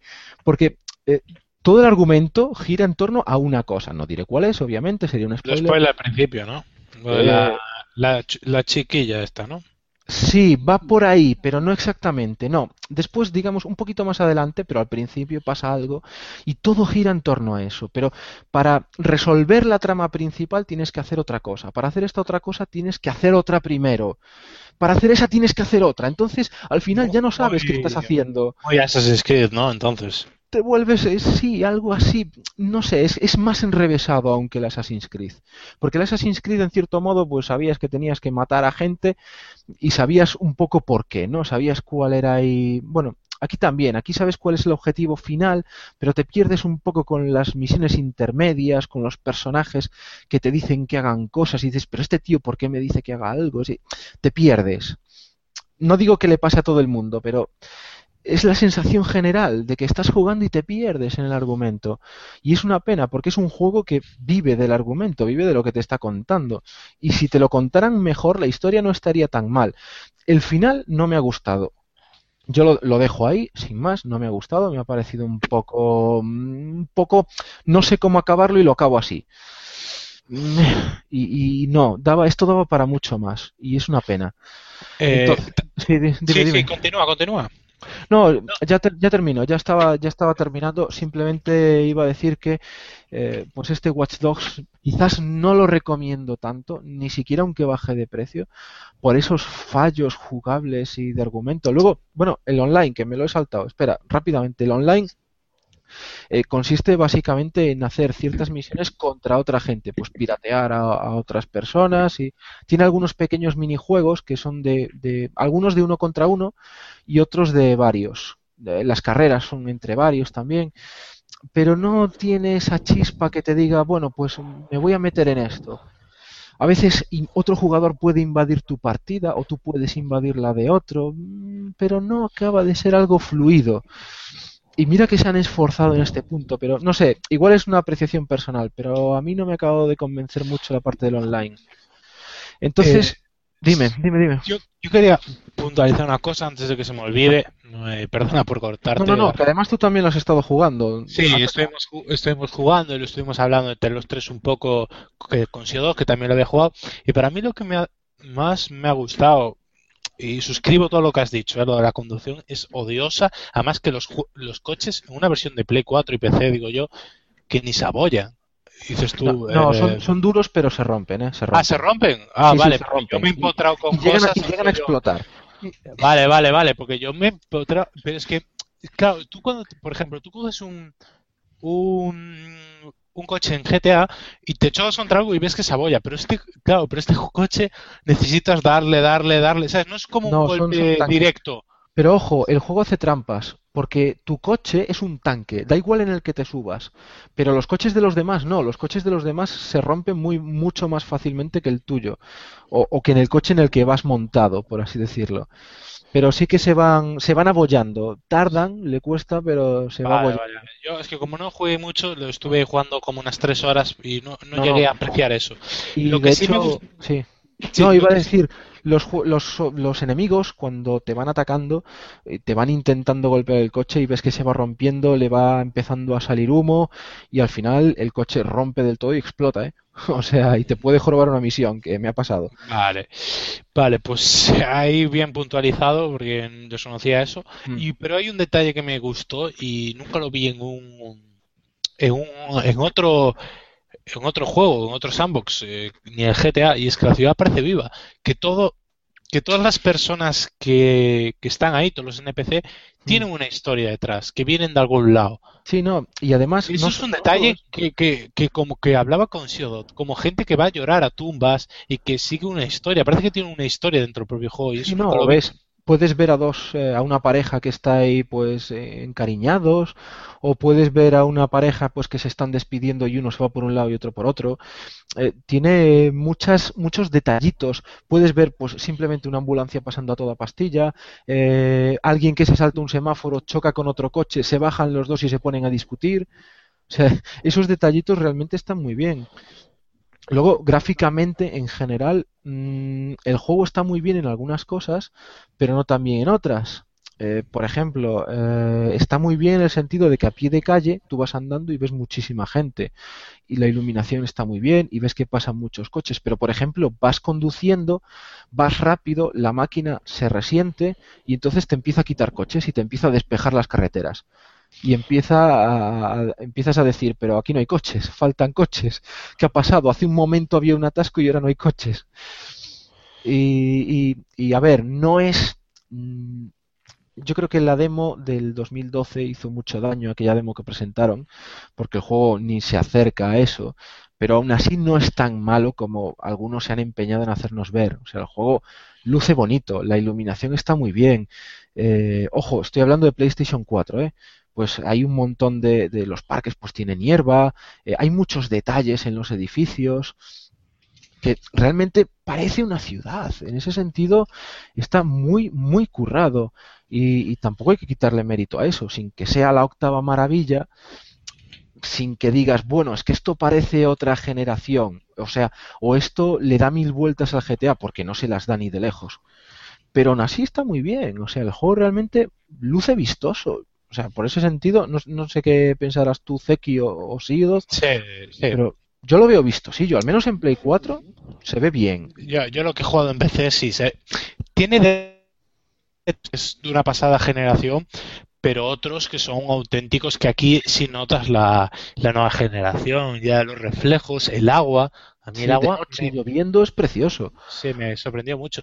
Pero sí voy a destacar un detalle que no me gustó. Vale que se arrepientan de, de haber utilizado eh, a ver, La demo. eh, sí, la demo, pero lo que me parece eh, vergonzoso es que en los vídeos promocionales y la publicidad utilicen esos vídeos. Eso es Ya. guarro total, ¿eh? Pero eso, eso es marketing y ahí, bueno, sí, es, es una, es- está mal hecho. Pero bueno, nada, y ya termino. Simplemente mi opinión, pues eh, no recomendable. O sea, yo no recomendaría este juego eh, por todas esas pequeñas cositas que lo afean. Porque está, está como a medio acabar. Mira que lo retrasaron, pues aún con el retraso se le nota que necesita más pulido. Entonces yo creo que Watch Dogs 2 cuando real, es cuando realmente vamos a ver lo que puede dar esta franquicia de sí, porque el rollo Sí. de piratear es muy jugoso, ¿eh? o sea, eso está muy bien hecho, es muy divertido, el, el piratear a la gente, piratear los edificios, pasar de una cámara a otra para, para ver cómo está la banda organizada dentro de un, eh, de un espacio cerrado, o sea, eso es, eso es realmente es divertido, pero está tan estropeado con otras cosas que es una pena. Entonces, esperaos a Watch Dogs 2. Al menos es, es mi opinión. Eh, no sé si queréis. eh, Sí, sí, yo lo he estado jugando también, no me lo he pasado, pero coincido contigo, tiene buenas bases y, y tiene cosas prometedoras para la secuela. Pero vamos, eh, lo que es el género, pues no, no está a la altura de, de un GTA. Y de hecho a mí el Sleeping Dog me gustó más que este. A- aún A así, mí, a mí no, ¿eh? Y el Sleeping Dogs, la conducción también era de Sí, agua. eh, ahí también. Es que es, es un, un juego de mundo abierto en una ciudad y que no quieras conducir, o sea, es- eso es muy duro, ¿eh? No, a ver, yo al final. No yo quieres, ¿eh? No quieres. Pero, uf. A ver, yo creo que Ubisoft ha pagado la novatada, ¿no? Sí. Están cansados de hacer los Assassin's Creed, se han pensado que hacer un GTA está tirado y, y han visto que en Bueno, han, han vendido muchísimo, eso sí. Eso sí, pero por el marketing que hay detrás y por sí. todo lo que lo han promocionado. Y a ver, está claro que con lo que han vendido habrá un Watch Dogs 2. Y Claro. para mí que el Watch Dogs 2... que. Watch Dogs. El Watch Dogs 2 será lo que el Assassin's Creed 2 fue a esa Sí, saga. sí. No, sí, Y tiene ahí- mucho ahí. potencial, ¿eh? Tiene Sí, mucho. Desde luego. Bueno, chicos, yo lo dejo aquí. Perdón por el rollazo, pero terminado. Eh, Riff, ¿qué nos cuentas tú? ¿A qué has estado jugando? Pues a bastantes cosas desde que lo hicimos la última vez. Eh, empiezo por State of Decay. y es el juego este de supervivencia zombie, que es un de género de tercera persona, de acción.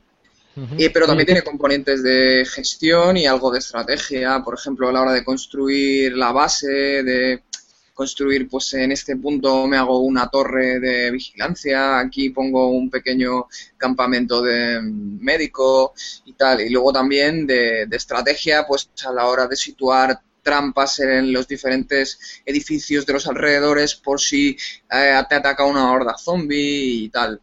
El juego básicamente consiste en mantener vivo a un grupo de, personas, lo cual recuerda mucho a Walking Dead. Y aparte de mantenerlos con, con vida mientras se desarrolla la, la trama principal que tiene, que es lo que hará que el juego se termine o no. Y bueno, lo típico, ¿no? De supervivencia zombie, esto de salir fuera para buscar suministros, cuando se te pierde algún, eh, algún alguna persona de estas que vive en tu base contigo y tal. Bueno, con- todos hemos visto Walking Dead y lo que hacen, las salidas que tienen que hacer y tal, pues del mismo estilo.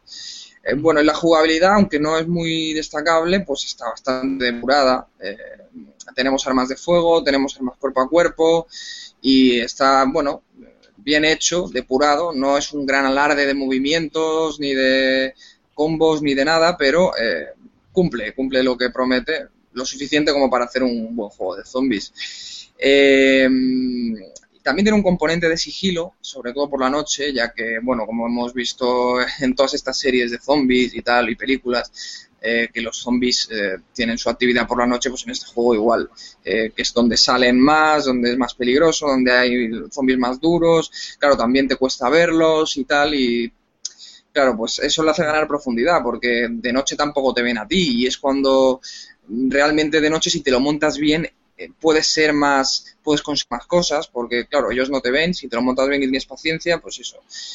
Eh, ¿Qué más comentar? Pues en lo gráfico, que no destaca especialmente, pero tampoco se ve feo, es un juego que cumple.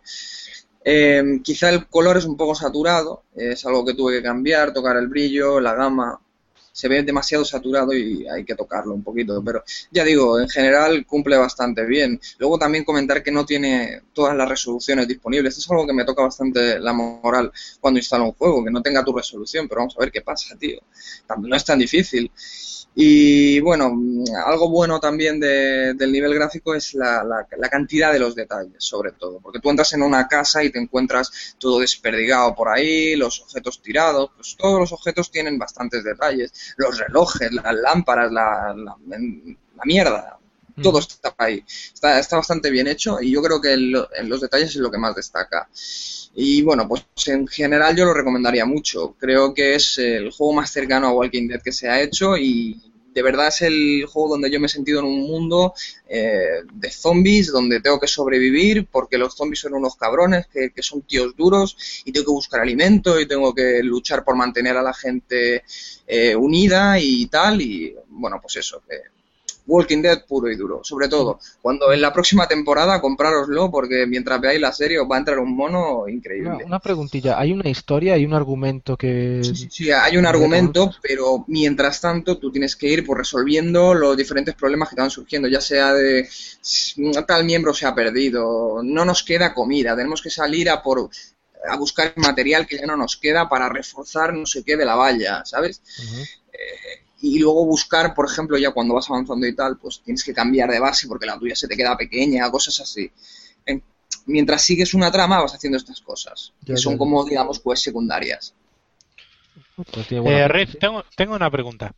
¿Tú Sí. crees, eh, como mucha gente ha- ha dicho, que le vendría genial a este juego un modo cooperativo? Oh, sin duda, tío. La verdad, imagínate, tú con tu amigo saliendo de noche, ayudándose uno al otro, porque los zombies eh, son muy duros, hay mucha horda, tal. Yo creo que ganaría muchísimo. De hecho, creo que la idea principal de, de- de los desarrolladores era incluir el cooperativo ya de buenas a primeras. Sí, lo que había pasado Se es nota. que por, por presupuesto eh, no les daba, ¿no? Pero dijeron que si gana, tenía éxito el juego, se lo incluyeron. Al final tuvo éxito y, se- y se olvidaron de eso, ¿no? Sí, sí, Una sí, pena. sí. Es una pena, pero bueno, eh, Dead Labs lo que me ha demostrado es que es una desarrolladora con buenas ideas y que si les dejan van a hacer algo, algo gordo. Ojalá, ojalá el próximo juego siga saliendo en PC y no se vaya de exclusivo a, la Xbox One, porque sería una pena, ¿eh? Ya os digo que esta gente tiene talento.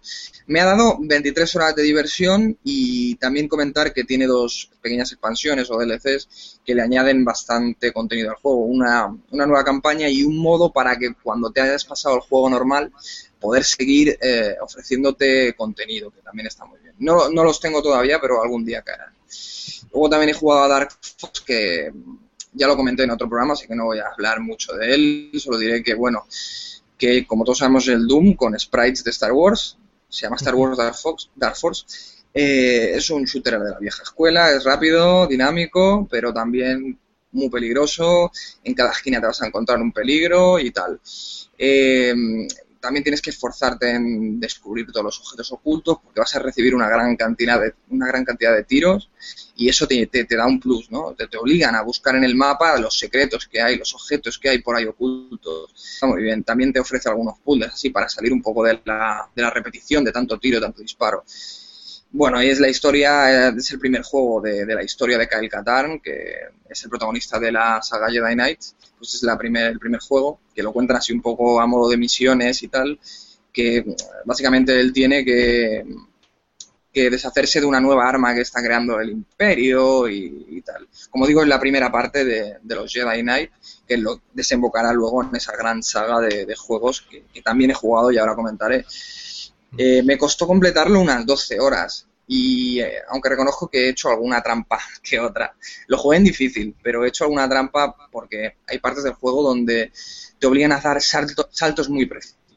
Y a lo mejor son un montón de plataformas encadenadas. ¿Qué pasa? Si te caes en una de ellas tienes que volver a empezar y dices, hostia, tío. Entonces al final, claro, yo ya estas partes, a mí no me interesa demostrar que soy el puto amo saltando con precisión en un juego de disparos. Así que puse un cheat y a tomar por. Bueno, volar, ¿no? siguiendo... ¿Qué? Para volar, un cheat para volar. Para pasar No para volar. Hay, hay un chip que es para. Te pones. Tú a lo mejor eh, estás en el suelo, ¿vale? Y tienes delante un edificio muy grande. Pues es un chip que tú avanzas por el suelo, pero de repente, como que la altura la ignoras, ¿sabes? Y apareces en el siguiente punto, que es encima del edificio y, y tal, ¿sabes? Y eso me, me ha ahorrado bastantes problemas, tío. Ya estaba cansado. dolores de cabeza, supongo. Sí, yo- yo ya no tengo nada que demostrar. Yo ya me he pasado mucho juego de plataformas, ¿sabes? No, no va a pasar nada porque haga eso ahí. Y bueno, comentar también el Jedi Outcast, que es la, la tercera parte del- de, de esta saga. Aquí ya se llama Jedi Knight, Jedi, Os- Jedi Outcast, que creo que es el exilio del Jedi, no estoy seguro, creo que sí. Eh, os preguntaréis por qué no he jugado la segunda parte, bueno, esto ya lo, lo comentaré luego. Eh, realmente es el primer juego donde te sientes un Jedi.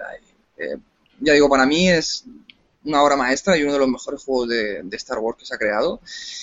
Y bueno, sigue la misma historia de Kyle Katarn, el, el mercenario del- de la parte esta del Dark Force, del primer juego, que sigue luchando contra los restos imperiales, porque todo esto sucede después de la sexta película. Y bueno, que tiene una buena historia, bastante mejor que, que Dark Force, bastante mejor desarrollada, tiene un buen doblaje, muy buen doblaje. Y también veremos a otros personajes como Lando, Luke, Chewbacca y tal, bueno, que está, está bien que, estén por ahí. Y bueno, que aquí ya se introduce lo que es el- la pelea con sable bien hecha. Y realmente salen combates espectaculares. Las peleas con sable, las peleas con poderes de la fuerza. Eh, el sable realmente es un sable. Si te toca, te mata. Si te toca, te vas a tomar por culo. Ya te den a ti, tú des a alguien. Y la verdad es que es, es una delicia para cualquier fanboy de, de Star Wars. Esto lo disfruta, yo lo disfruto un montón. Y quiero decir que ya es la cuarta o la quinta vez que me lo paso, pero es que cada- de tanto en cuando tengo que jugarlo porque es que es realmente bueno. Eh, y bueno, al igual que la primera parte, también te brinda la saga pues puzzles, niveles complejos, para que no te sea tan repetitivo hacer siempre lo mismo, que sería matar, matar, matar y matar. Pues a veces también tienes que resolver algún puzzle que está bastante bien. Y bueno, eso, encontrar secretillos y tal. Pero tranquilos que no corta el ritmo, no es eso que dices, vale, es un juego de matar, pero de repente me sueltan un puzzle aburrido que tengo que resolver. No, no, no corta el ritmo. Está, está muy bien hecho. Y bueno, mm, comentar una cosa más, que lo gráfico es un juego sorprendentemente limpio y nítido. Es un juego del año 2002 y tú lo pones al día de hoy al máximo y realmente se ve bien, se ve muy bien. Es sorprendente que tengan ese nivel un juego de hace 12 años. Ya te digo, o sea, si lo, lo instaláis en Steam os, os vais a sorprender. Yo no recordaba que se viera tan bien, y hace un par de años que no lo juego, y se ve fantástico. Y bueno, ¿qué más comentar? Bueno, me ha llevado 19 horas terminarlo, es un juego bastante larguito, pero no se hace pesado. Con, con juegos como este, Raven demuestra lo, lo- lo buena desarrolladora que es y está un poco infravalorada, ¿no? Más que infravalorada, está un poco como en la sombra y es una pedazo de desarrolladora. En aquellos tiempos LucasArts cuidaba muchísimo todos sus productos. Sí, sí, sí. Pero muchísimo. Eso, espero que lo haga Disney también con el tiempo, ¿sabes? A ver. Lo dudo, pero bueno. Eh, Raven no cerró. No, si son los del Company of Heroes también. Ah, vale, vale, vale. No, no, no, esta, esta sigue viva y, muchos años más. Heroes son, son los de Relic, ¿eh? Sí, es lo que decía yo. Relic ¿Son los es- de Relic? Sí. No, pues, entonces me estoy confundiendo. Creo que tenían otro juego de estrategia. Sí, sí. Sí, es verdad que son los de Relic. Sí, sí, es verdad. Pues algo estaba haciendo Raven, pero ¿estáis seguros de que está cerrada? Mm, Yo te lo pregunté por. No sé, eh, a lo mejor me estoy equivocando yo de estudio, ¿eh? Bueno, no, no tiene Bueno, es igual. Que creo que también hicieron aquel juego de Lobezno, que que la, la película estaba bien, pero el juego también, tío. El juego, el juego estaba mejor que la película. Sí, sí, casi que sí. Sí, sí, porque el juego era más fiel. Pero bueno, eso ya es otra historia, es para otro día. Sí. Aprovechando eh, que jugué a Jedi eh, Outcast, también jugué a Jedi Academy, que es básicamente una expansión de Jedi Outcast, que no es tan bueno ni rompedor como la anterior, pero potencia la jugabilidad. Ahora podemos jugar con dos sables o con sables dobles y tal. También le han añadido un poder de la fuerza adicional, que bueno, está bien. Nos pone la piel de un nuevo alumno de la reconstruida Academia Jedi de, de Luke Skywalker. Y bueno, pues alternan misiones al estilo Dark Force 1 con la trama principal y tal. Dura poquito, dura unas 10 horas y no es muy rejugable, más allá de jugarlo subiendo la dificultad. Pero bueno, que se disfruta bastante, ya que aquí hay muchísimos más combates con sable láser, sable láser y son más espectaculares, si cabe, que la segunda parte, bastante más. Así que yo lo, recomiendo igual. Valen nada, o sea, el, debe valer 2 euros y 2 euros, merece mucho la pena, si eres fan de Star Wars sobre todo. Y por último, la saga Stalker, he jugado el último, el of Pripyat, cada verano me jugaba uno y, esta vez ha tocado el último. Es un juegazo padre, totalmente, como, como todos los anteriores. Es el último de la saga Stalker, que básicamente es una saga de shooters no lineal, en primera persona, con ciertos toques de RPG, dado que podemos tomar decisiones que afectan a la historia. También es de supervivencia, pues hay que mantener vivo al personaje y eso significa no simplemente usar un botiquín y ya está, sino comer, buscar medicinas contra la radiación, contra el sangrado, tal, eh, vendarse. Y también es incluso mm, de horror, sobre todo la primera parte, Sh- Shadow of the Chernobyl. Este, este, este y la segunda parte ya no es tanto. Se nota que, que lo, lo- redujeron ese componente de horror, porque la primera parte sobre todo te metían en oscuros laboratorios subterráneos donde había de todas las criaturas y más de uno se hizo caca en los pantalones. Este ya no es tanto, pero sigue, sigue estando, sigues teniendo que ir a según qué sitios oscuros, laberínticos, eh, cerrados, tal. Yo Eh, por, e- por eso en su día nunca jugué un Stalker, ¿eh? porque soy un No, pero puedes jugar al, al segundo o al tercero, que no, no tienen tanto. Y bueno, básicamente es, es un Oblivion, ¿vale? Es un Oblivion. No, no es tan abierto porque está dividido en grandes zonas. Te da la sensación de que es totalmente abierto, pero no lo es. Siempre tiene alguna pe- pequeña carga entre estas grandes zonas. No es tan abierto como Oblivion, pero es más o menos del estilo. Eh, y es más o menos un mundo apocalíptico. Eh, no es apocalíptico porque realmente solo el mundo del juego es apocalíptico, que es la, zona a la que rodea la central nuclear de Chernóbil. Eh, el mundo del juego es apocalíptico, pero en el trasfondo el resto del mundo está, bien. Pero claro, esa, esa zona está hecha polvo.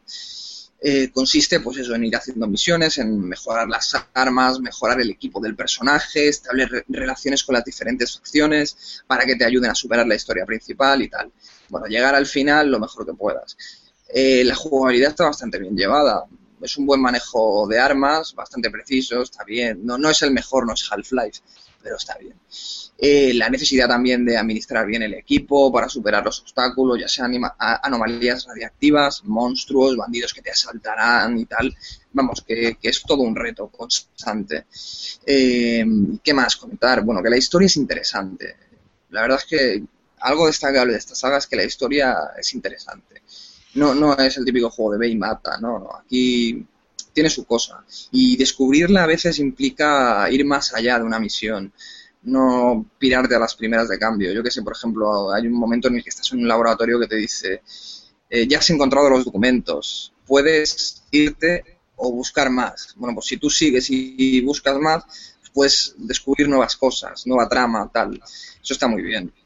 Eh, pero bueno, eh, las partes estas que tenemos de, de cinemáticas, no cinemáticas, porque están hechas con, con el motor del juego, mm, que, pero son cuatro scripts y, tal, scripts y tal, están bastante plagadas de, glitches y cortan mucho el rollo. Por ejemplo, o sea, yo qué sé, llegas a la base a entregar un arma secreta que has encontrado no sé dónde, y en el momento en el que tu líder tiene que explicarte, oh, qué arma, y entonces sucede algo, pues eh, un tío sale volando, sin cabeza, o se está hundiendo en el suelo.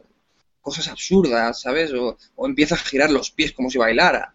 Y tú dices, coño, es que esto corta el rollo, tío, con lo guapo que ha estado hasta ahora y de repente me encuentro esto. Bueno, pues esto es un continuo, tío, y esto te corta el rollo. Tampoco está muy bien doblado eh, el juego, o sea, mm, te quita más... Lo que es la puesta en escena, da asco verla. Esto hay que reconocerlo, da asco verla. Eh, ¿Qué más? Pues el motor es un poco asquerosete y, e inestable. Pero bueno, a día de hoy cualquier máquina puede con él. Ya es un juego que salió pues, hace, no sé, cinco años, tres, algo así. Eh, destaca sobre todo la iluminación dinámica. Se nota porque no, no hay sombras prefijadas. Eh, durante el día el sol va cambiando de sitio. Durante la tormenta los rayos iluminan y tal. Eso está bastante logrado. Además que también tiene luz volumétrica. Eh, es un detalle que está bastante bien y creo que chupa bastante. Eh, por ejemplo, cuando tú ves una ventana y ves los rayos de luz entrar, se ven los rayos de luz. No simplemente tú ves la iluminación al final de la pared, no, en la ventana estás viendo cómo entran los rayos de luz. También está bien. Y bueno, también comentar sobre gráficamente que la, ambientación está muy bien lograda y esto ya es un componente artístico. El entorno da asco verlo y eso se nota el buen hacer de los artistas porque realmente es lo que buscan, que, es un sitio lleno de mierda y eso lo plasman perfecto. Eh, malamente el, dibujado, la distancia dibujado, o sea, eh, nada, tú ves a cuatro metros, más allá es popping. Y, pero bueno, esto se subsana con, con algún mod y tal. ¿Y qué más? Que, que sí, el juego es muy dado a los mods. Eh, puedes instalar prácticamente cualquier cosa. Está la versión complete que te añade un montón de mods. Puedes primarla ya, puedes mejorar las texturas, puedes mejorar los gráficos, todo lo que tú quieras. Y bueno, pues eso, que es un juegazo, que está casi al nivel de la primera parte y que al que le guste Metro, que sepa que este es casi el heredero espiritual, bueno, la saga Metro es casi la heredera espiritual de esta saga y para todo pecero es un, un imprescindible. Y ya. ¿Perdón? No, iba a comentar que. ¿Por qué Vale. me cago en la puta de, del PC y del Steam y de los juegos de PC?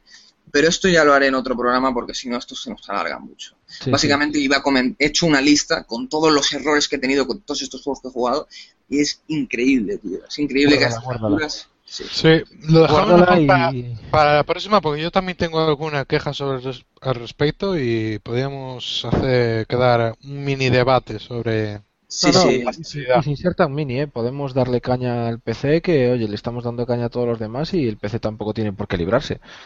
Ya te digo, o sea, si yo cojo una lista de los más jugados que tengo en Steam, que te sale en tu perfil, y me pongo en serio, te voy a sacar errores de todo.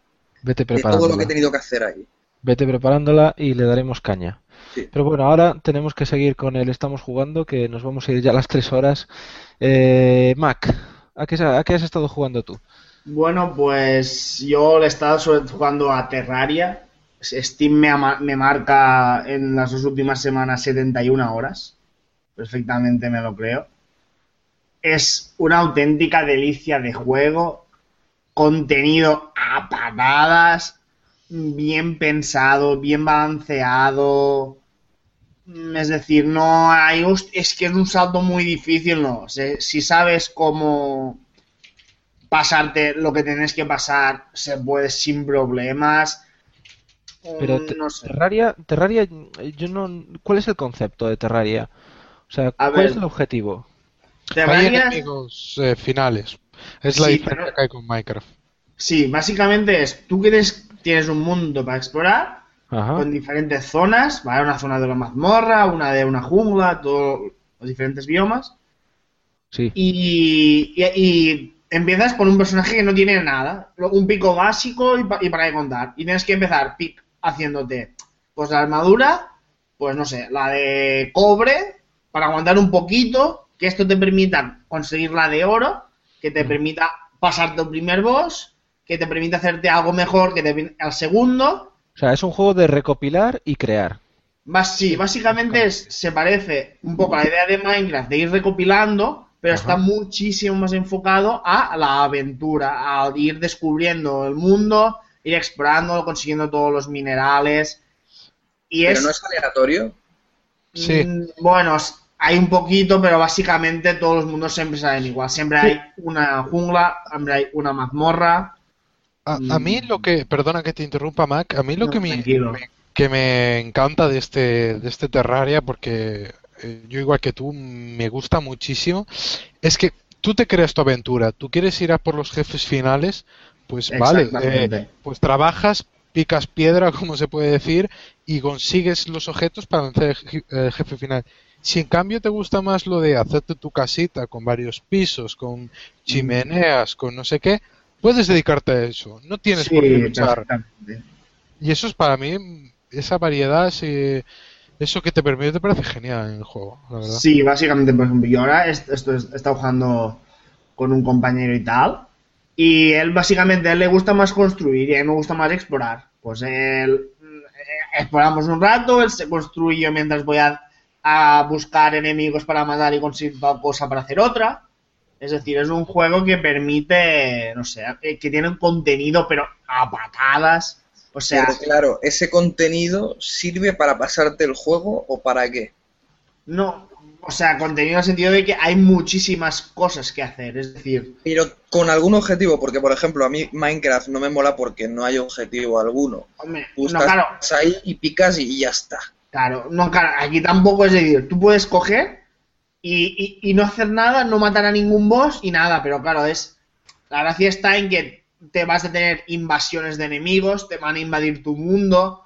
Conforme vas matando bosses, te vas a tener inva- invasiones cada vez más duras, más enemigos. Los bosses. Invasiones de otros usuarios. No, no, invas- eh, no, de enemigos. En este caso son enemigos. Ah, ya me lo había imaginado como el Dark No, Souls. no. Pero por ejemplo, te empiezan a salir. eh, Yo me recuerdo que una vez, porque hay dos, dos fases del juego. El, el fácil, que es el tutorial básicamente, que va a durar 20 horas, básicamente.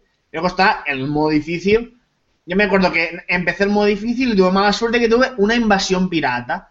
Pues en lo que duró aquella invasión, si no morí 50 veces, no morí ninguna. O sea, si tienes, o sea, es duri, o sea, eh, como se te ponga aquello con cuesta arriba, o sea, es que te, te Pero, ¿y hacen... ¿cómo funciona? O sea, ¿tú realmente guardas tu partida en alguna parte? No, ¿Tú tienes sí, un personaje desarrollado en alguna parte y la puedes usar? Si tú tienes, se guarda un archivo del mundo y un archivo de tu personaje. Y, y tú puedes tener tu personaje y jugarlo en diversos mundos. O en un mundo jugar diversos personajes, depende cómo tú te lo montes. Y, y entonces tú entras a lo mejor a la partida de tu colega con tu personaje, Sí. ¿no? Sí, Vale, Basi- vale. básicamente, por ejemplo, tú dices, hostia, yo juego con un amigo, pues el, amigo aquella semana no puede jugar, pues te coges tu personaje, te vas a tu mundo y juegas. Y luego a la semana, pues, bien.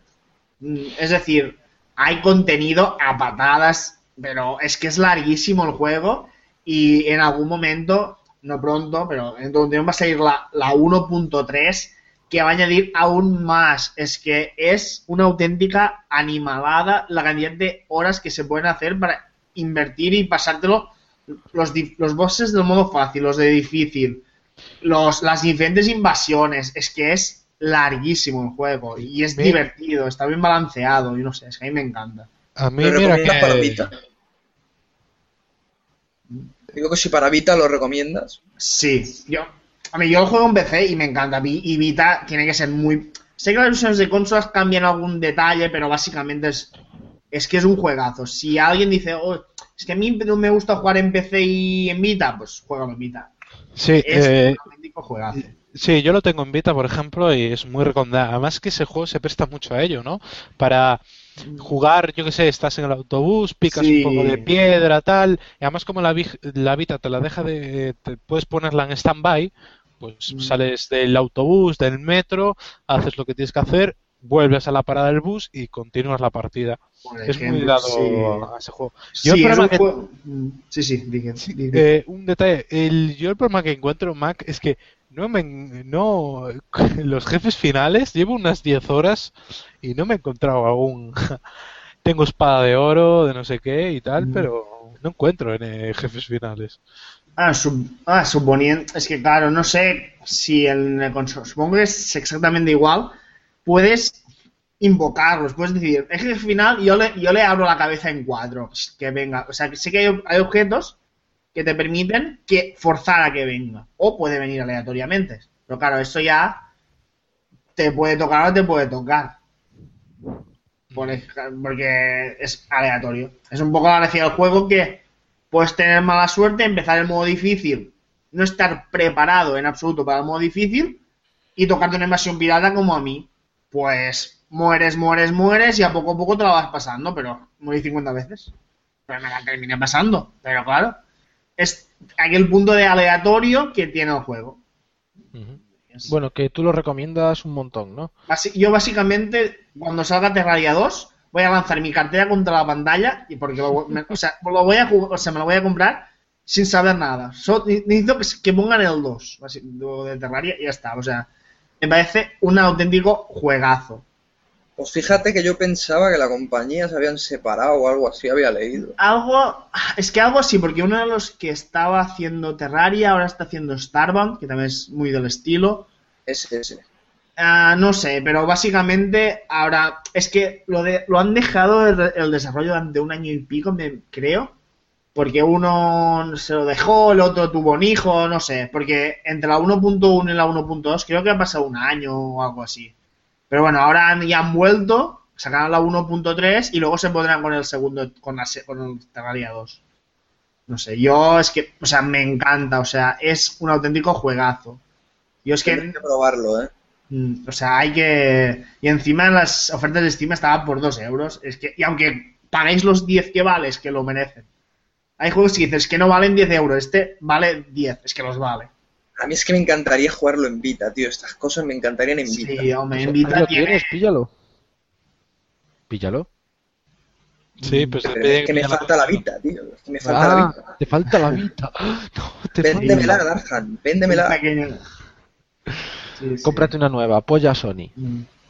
Y luego, para variar un poquito, Dota 2. A 1115 horas que llevo. Hay que continuar a- dándole que te pego. No me lo esperaba.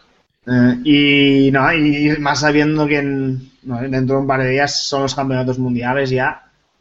Y el mundial está muy bien, pero el campeonato mundial de Dota 2 es otra cosa. Pero tú Mejor el de compites, compites eh, así en plan. No, no, no, yo, yo soy muy malo. Es decir, yo, o sea, soy malísimo este tipo de juegos, pero me lo paso en pipa. O sea, es decir, Yo- me me divierto.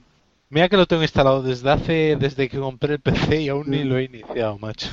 Ah, claro, no es un juego para todo el mundo, es un juego que mm, vas a lo mismo, lo mismo juega y dices, pero te la pegas porque tiene una curva de dificultad muy alta, pero bueno, a gusto, si la superas, es un juego que da bueno, miles de horas. Es que en- hay gente, yo juego mil horas y, es, y hay gente con cuatro mil, cinco mil horas jugadas. Dices, pero madre de Dios. Qué barbaridad. Bueno, bueno, Mac, te dejamos aquí entonces y nos vamos al último miembro que nos falta, Zeki. ¿Qué has estado jugando tú? Bueno, eh, muchísimas cosas, como es de costumbre eh, en mí. Y bueno, he empezado por un juego que jugué hace mucho tiempo, entonces va a ser unos recuerdos muy vagos los que tenga, y es Euro Truck Simulator 2.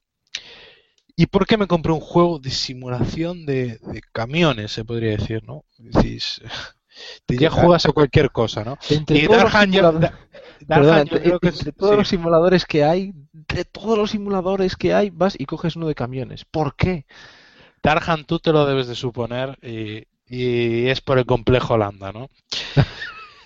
Eh, que ser de trenes. es- no, pero hicieron un análisis de este juego en Ah. concreto, hace unas unos Sí. mes y pico. Sí, sí, es cierto, es cierto, cierto. Y, y la verdad que yo los camiones... Te lo vendieron, ¿eh? Te lo Sí, vendieron. me lo vendieron porque es que el juego es muy... eh, puedes conducir tu camión y tal, pero también es muy dado a, a la gestión, ¿no? De tener una empresa de camiones, contratar gente, mandarlas a, yo qué sé, a Frankfurt, a Milán, que se vuelvan y tal, y está bastante bien.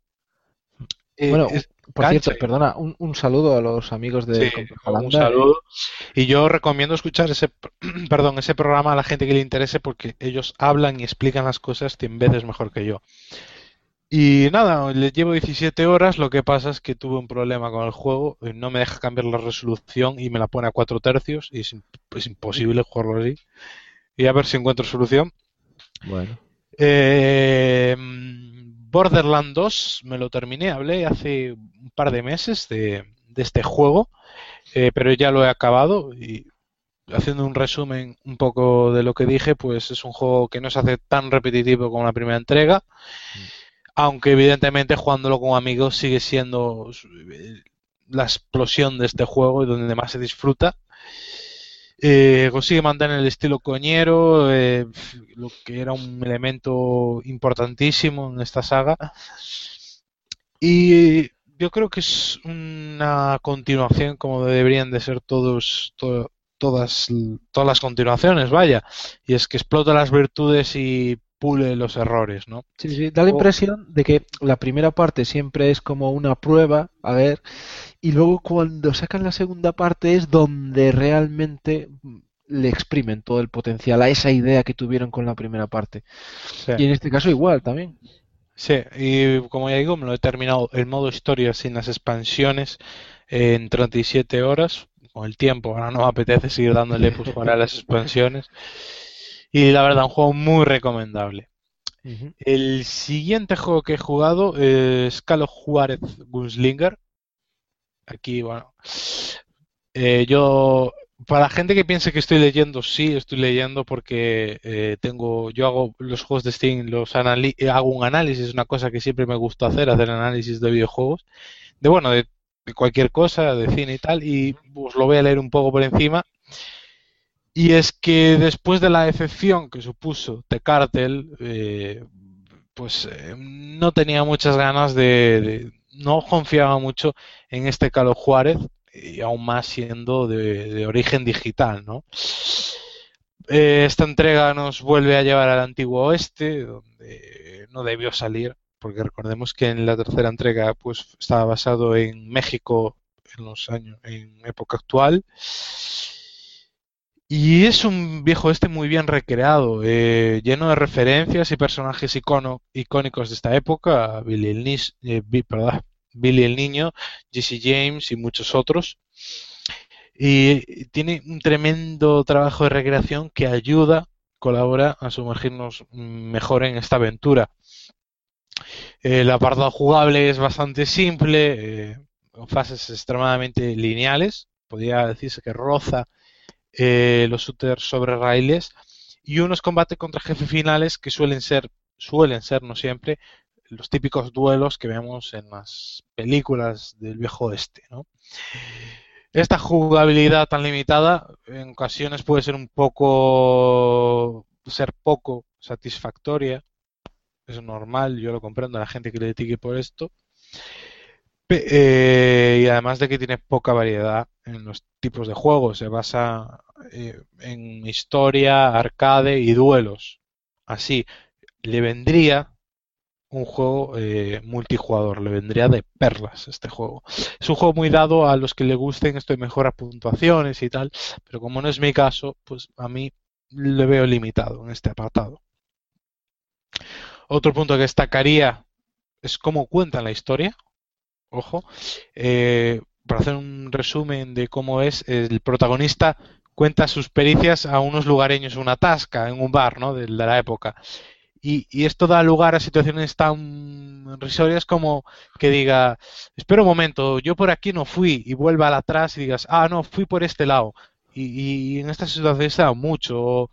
Y, y de repente me encontré con este. Ah, no, no, espera, no, no, no fue tan rápido. Y vuelves al principio.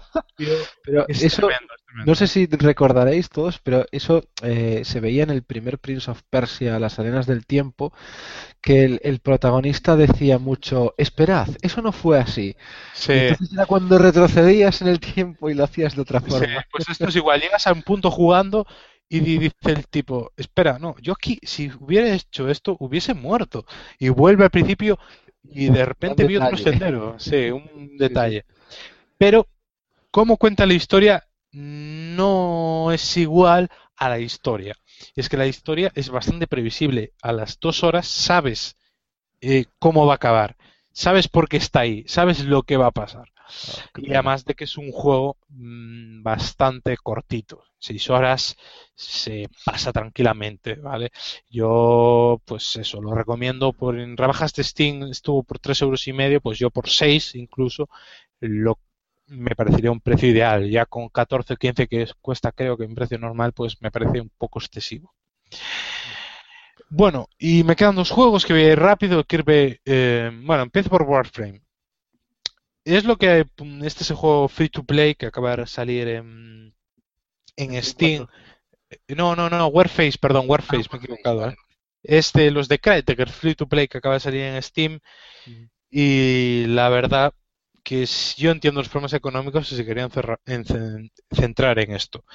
Ya que, eh, es lo que digo, eh, para hacer- si quieres centrarte en algo tienes que saber hacerlo. Y este juego, a ver, es un poco chustero, quiero decir, gráficamente es como un free to play, tampoco le puedes pedir más, cumple bastante bien, pero jugablemente no te aporta nada. no te, no te crea necesidad de jugar o llegar a pagar por este tipo de juego. Eh, no tiene personalidad, es muy común. Soldados, eh, los mapas, cuando juegas en competitivo, en modos de juego, el respawn es horroroso. eh, reapareces detrás de enemigos. No sé, eh, es un juego que es lo que digo, hay que saber hacer para centrarte en algo. Y por eso, no recomiendo mucho este, este free to play. Hay, Ni siquiera siendo gratuito, lo recomiendas. no, O sea no, la que- verdad es que no, porque eh, si aún viese pocos, pues aún vale, ¿no?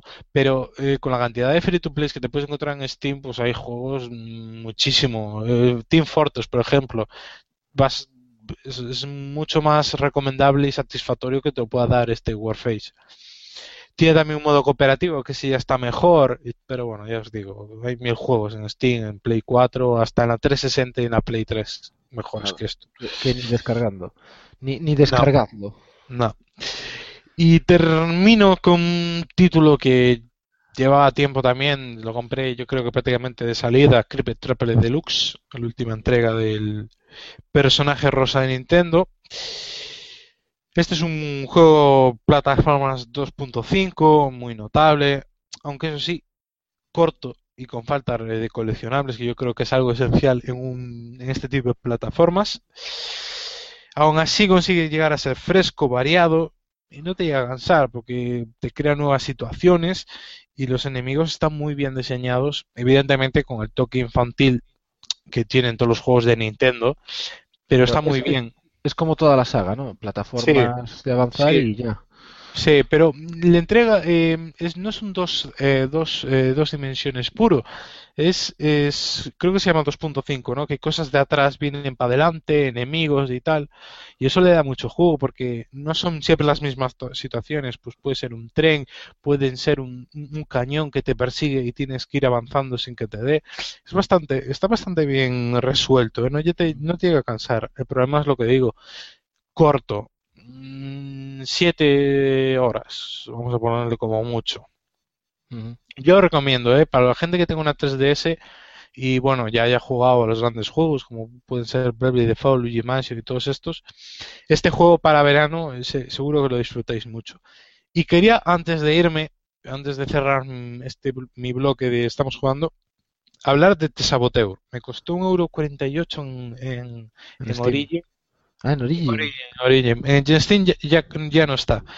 Eh, la verdad que el juego, eh, así por encima, la ambientación está muy bien hecha. Se nota que cerraron el estudio y al poco tuvieron que, si no recuerdo mal, eh, Pandemic tuvo que sacar el juego. Se nota que está, le falta pulir con algunos bugs. eh, no sé, eh, es una pena. A mí es lo que apuntábamos. Este Pandemic era juego, no hacían juegos nota, eh, no hacía juegos sobresalientes, pero hacían juegos divertidos, ¿no? De 6 y 7 Claro. que también hacen falta. El problema, eh, bugs a cholón, eh, mm, después eh, robas un coche y la gente maldice en silencio, levanta un puño y poco más, eh, y después que como, como todo lo que compras en Oriñi da problema. Este juego a mí no me dejaba cerrarlo y acabé desinstalando y ya lo jugaré con el tiempo. Y nada más, eh, no he jugado nada más. eh, próximas semanas ya te aviso, Darhan trae unos buenos argumentos para defender a Assassin's Creed 3 porque vengo con la pistola cargada Vale, y vale. Chill of Light, Hombre, que le tengo ver. muchísimas ganas. A ver, las cosas como son. Assassin's Creed 3, exceptuando el primero, es quizás el peor de la saga. Sí, uf, Pero aún así, aún así yo me lo pasé bien con él. Pero ya hablaremos de él. ya, ya hablaremos. Yo me lo voy a jugar en breve, supongo, así que y hablaremos también. Perfecto. Pues hablaremos todos, le daremos caña. Bueno, chicos, pues hasta aquí le estamos jugando. Nos hemos pasado ya de las tres horitas, creo. Pero bueno, si habéis, si habéis aguantado hasta aquí, muchas gracias por estar con nosotros. Vamos a pasar a despedirnos. Y bueno, normalmente empezaríamos con Sidoth, que es el director y tal, pero bueno, hemos tenido un pequeño problema técnico con él. No está aquí ahora mismo, entonces. Bueno, eh, Sidoth, buenas noches, que descanses y nada, te despides en el próximo programa. Eh, Zeki, Bueno, eh, chao a todos, gracias por escucharnos, de verdad. eh, como digo siempre, podéis seguirnos en nuestro grupo de Twitter, Hype Express, en el grupo de, de Steam, también uniros para echar unas partidas, nos sigáis en Evox, en, en iTunes. Y voy a copiar una sección de los chicos de su Games. La voy a estrenar hoy aquí sin avisar, va a ser rápida. Y es leer los comentarios que nos dejéis en Evox y en iTunes. Tenemos dos. Andrés P. Sánchez nos dice Dos, ¿En retuiteado. serio tenemos dos? Sí, eh, retuiteado y escuchado. Mola que sea algo largo, pero coño. eso. Y Tony nos dice que somos grandes. Pues muchas gracias a todos y a todos los comentarios de, de los programas. Tan grandes como cualquiera. Así que muchas gracias a todos. ¿eh? Y participar más, dejar más comentarios que a partir de ahora vamos a leerlos antes o después, pero siempre. Eso estaría bien. Bueno, Riff, te toca. Pues eso, un placer como siempre. Eh, igual he querido correr demasiado y me he trabancado bastante, pero bueno, he intentado tocar un poco eh, todos los temas de lo que estaba hablando hace un momento. Bueno, en fin, que espero que haya salido lo mejor posible, sobre Ha todo salido mejor bien. que ese programa de L3, que bajo mi punto de vista no estuvo del todo fino. Pero bueno, creo que este ha salido algo mejor y eso, una semana más, eh, despedirse. Muy bien, pues Mac, Pues nada, como siempre, un placer estar aquí y a ver si ahora que por fin tengo gráfica nueva puedo seguiros al día, porque hasta ahora era imposible. Si, si la limpias, ¿eh? ¿Eh? Sí, se la limpia. Y nada, es a quienes no esté haciendo cosas importantes que se vaya a jugar al Terraria. ¿eh? Y ya, nada. Muy bien Un dicho. placer y nos vemos. muy bien. Pues chicos, me despido yo. He sido Darhan, ha sido un placer estar con vosotros, ha sido un placer presentar el- este programa y quiero acabar diciendo que, bueno, tal vez os podéis comprar el Watch Dogs. Tal vez. Mm, Ahora, ahora estoy de sí. Dentro de un rato estaré de no. Es lo que tiene el juego. y nada, que paséis una buena semana a todos y nos oímos en el próximo programa y nos leemos en el foro. Adiós.